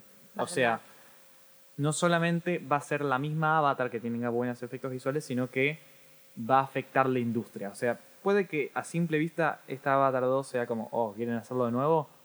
Va a ser una película muy importante en el cine, te guste o no. Sí, sí, va a ser una locura, eso seguro.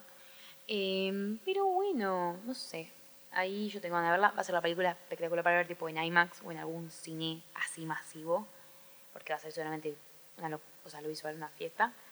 Pero podemos pasar a algo que se llama Asteroid City. De un director que nos gusta. de un director que nos gusta bastante, que tiene su propio episodio acá del podcast, que es eh, el mismísimo Wes Wes Anderson. Y con un cast, como siempre. Como siempre estelar porque cada vez va sumando más gente a la secta de Wes Anderson. sí, esta vez vemos caras nuevas. Suma a Tom Hanks, a Margot Robbie. Y eh, Scarlett Johansson, que no la hemos visto previamente, parece. en trabajo. no, no, no, Scarlett Johansson la vimos. Estuvo en Fantastic Mr. Fox, eh, es verdad. hace trabajo de voz y en I Love Dogs también hace trabajo de voz. O sea, nunca la vimos. Claro, no, es verdad, viste, no la vimos. No la vimos, pero la escuchamos. Y después también se suma Maya Hawk, me parece. Eh, pero bueno, también tenemos las caras conocidas de siempre, que son Bill Murray, Tilda Swinton, Adrien Brody, Jason Schwartzman, Brian Cranston, William Dafoe, Rupert Friend. Jeff Goldblum, me parece que ya lo hemos visto alguna vez, o también Sí, lo vimos, lo vimos. Eh, pero bueno, No, no lo vimos, lo escuchamos, lo escuchamos también. también.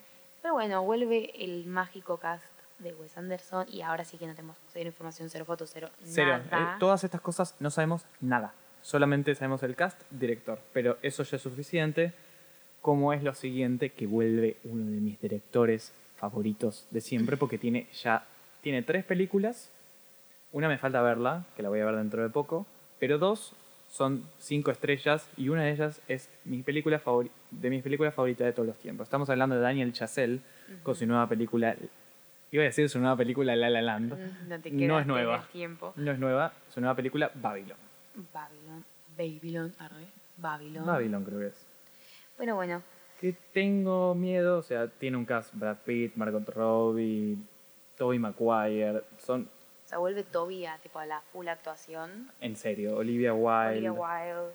Pero. Spike Jonze. Spike Jonze, eh, me da miedo porque se decía de que puede que este Babylon sea o excelente, como viene haciendo Daniel Chazelle sus trabajos, o sea la Mank Mm, y de. eso es una teoría, o sea, por, claramente por lo que se trata, que es, o sea, nos muestra el Hollywood en esa transición entre el, el cine mudo a lo que tiene sonido. Eh, pero bueno, como que nos muestra cosas históricas. Toda mezcladas con película que trate. Hollywood Da miedo. da miedo porque puede ser esas películas que odio yo personalmente, pero sé que hay gente que le gusta, en especial los críticos. Eh, pero bueno, Después tenemos otra mega director siguiendo con esta temática. doble es mega director, por decir de alguna forma, porque tiene historia, por decir de alguna forma. Eh, Napoleón, Napoleón. dirigida por Ridley Scott, siguiendo un proyecto abandonado por el mismísimo Stanley Kubrick. Heavy la. Heavy, heavy, o sea, Stanley Kubrick y ahora lo está diciendo Ridley Scott. Por ahora Eh. tenemos, o sea, hay dos personas del cast confirmmados. Sí, que es eh, Joaquín Phoenix, Joaquín Phoenix, no sé, y Vanessa Kirby. sí, que antes iba a ser Jodie Comer, pero terminó cancelándose por schedule de Jodie Comer Ujú. y pasó a ser Vanessa Kirby. Le tengo mucha fe. Ridley Scott este año hizo, el año pasado hizo un peliculón, hizo una basura, así que la verdad puede ser totalmente no aleatorio sabemos. lo que sale. Yo le tengo fe igualmente porque tiene una historia de peliculones, Sí. pero no sé, vamos a tener que ver qué pasa cuando salga. Y después tenemos otra, siguiendo con la temática de mega directores, Sí. Martin Es- Scorsese, Sí, es la última que tenemos. Le dejamos para el final al maestro, al capo, al capo. con Killers of the Flower Moon, eh, otra película esperada, con otro mega cast, Leonardo DiCaprio, Robert De Niro, Jesse Plemons, Brendan Fraser, que vuelve a la actuación, un capo, que fue mega ignorado por eh, Hollywood por muchos años, pero vuelve entre otros actores y otras actrices. Sí. Eh, Va a contar el asesinato de los miembros de, o sea, mucho tratar el, esa época de los años 20 con todo el tema de el, ¿cómo se sale? El petróleo, asesinatos, Oklahoma, crímenes, muy Scorsese. O sea, no Scorsese de más moderno, pero, pero igual lo con lleva el- al pasado la, base del crimen que tiene él siempre. que le encanta. Y no sé si nos queda, nos queda algo más. No, no, no nos queda nada más. O sea, hay más, pero la Hay verdad que más. Ah, no, y hay una película más que podemos hablar, que porque tiene algo bastante particular, que se llama Bullet Train y es dirigida por, dirigida ay, por David Leitch, que es, tiene un trabajo medio raro, ha dirigido Deadpool 2 o Fast and Furious, este ¿cómo se llama? spin-off que tuvo, que es el de Hobbs y Shaw, o sea, una cosa Nefasto. medio rara. Eh, pero bueno, dirige esta película que está protagonizada por Brad Pitt, Joey King, puntos suspensivos, o sea, X in Booth. Después tiene también a Aaron Taylor Jo- Johnson, mm, Sandra Bullock, eh, Logan Lerman y No, sí, lindo cast. el mismísimo Bad Bunny, Benito. que no sé si hace de- del mismo más. Es posible. Pero bueno, era otra cosa extraña que se va a venir este año. Pero eso parece. sería todo lo que tenemos hasta ahora. Muchas veces lo que termina gustándonos es lo desconocido que nos enteramos en el momento, como más terminó siendo de mis películas favoritas, al igual que Titán, y nunca hubiera dicho, uh, espero esta película ah, en enero, febrero. Eh, pero te voy a preguntar, Julie, para Ujú. cerrar A un mí- poco esto, ¿Qué me vas a preguntar? ¿qué es lo que más esperas? Ya que hablamos de todas estas cosas, ¿qué cosas esperas? Bueno, de Batman ya lo he dicho, que la mega espero, que tengo muchas ganas de verla. Doctor Strange también. eh, o sea, peliculón. Thor también, pero bueno, por cuestiones de. Sí, no hay gusta las del. MCU no es necesario Claro, mencionarlas porque saben que es- nos gusta y lo seguimos. Bueno, aparte de esas, espero Nope. Eh, después también Avatar 2, principalmente porque la vi en 2009 y me- siempre me quedé con las ganas de verla, la segunda parte.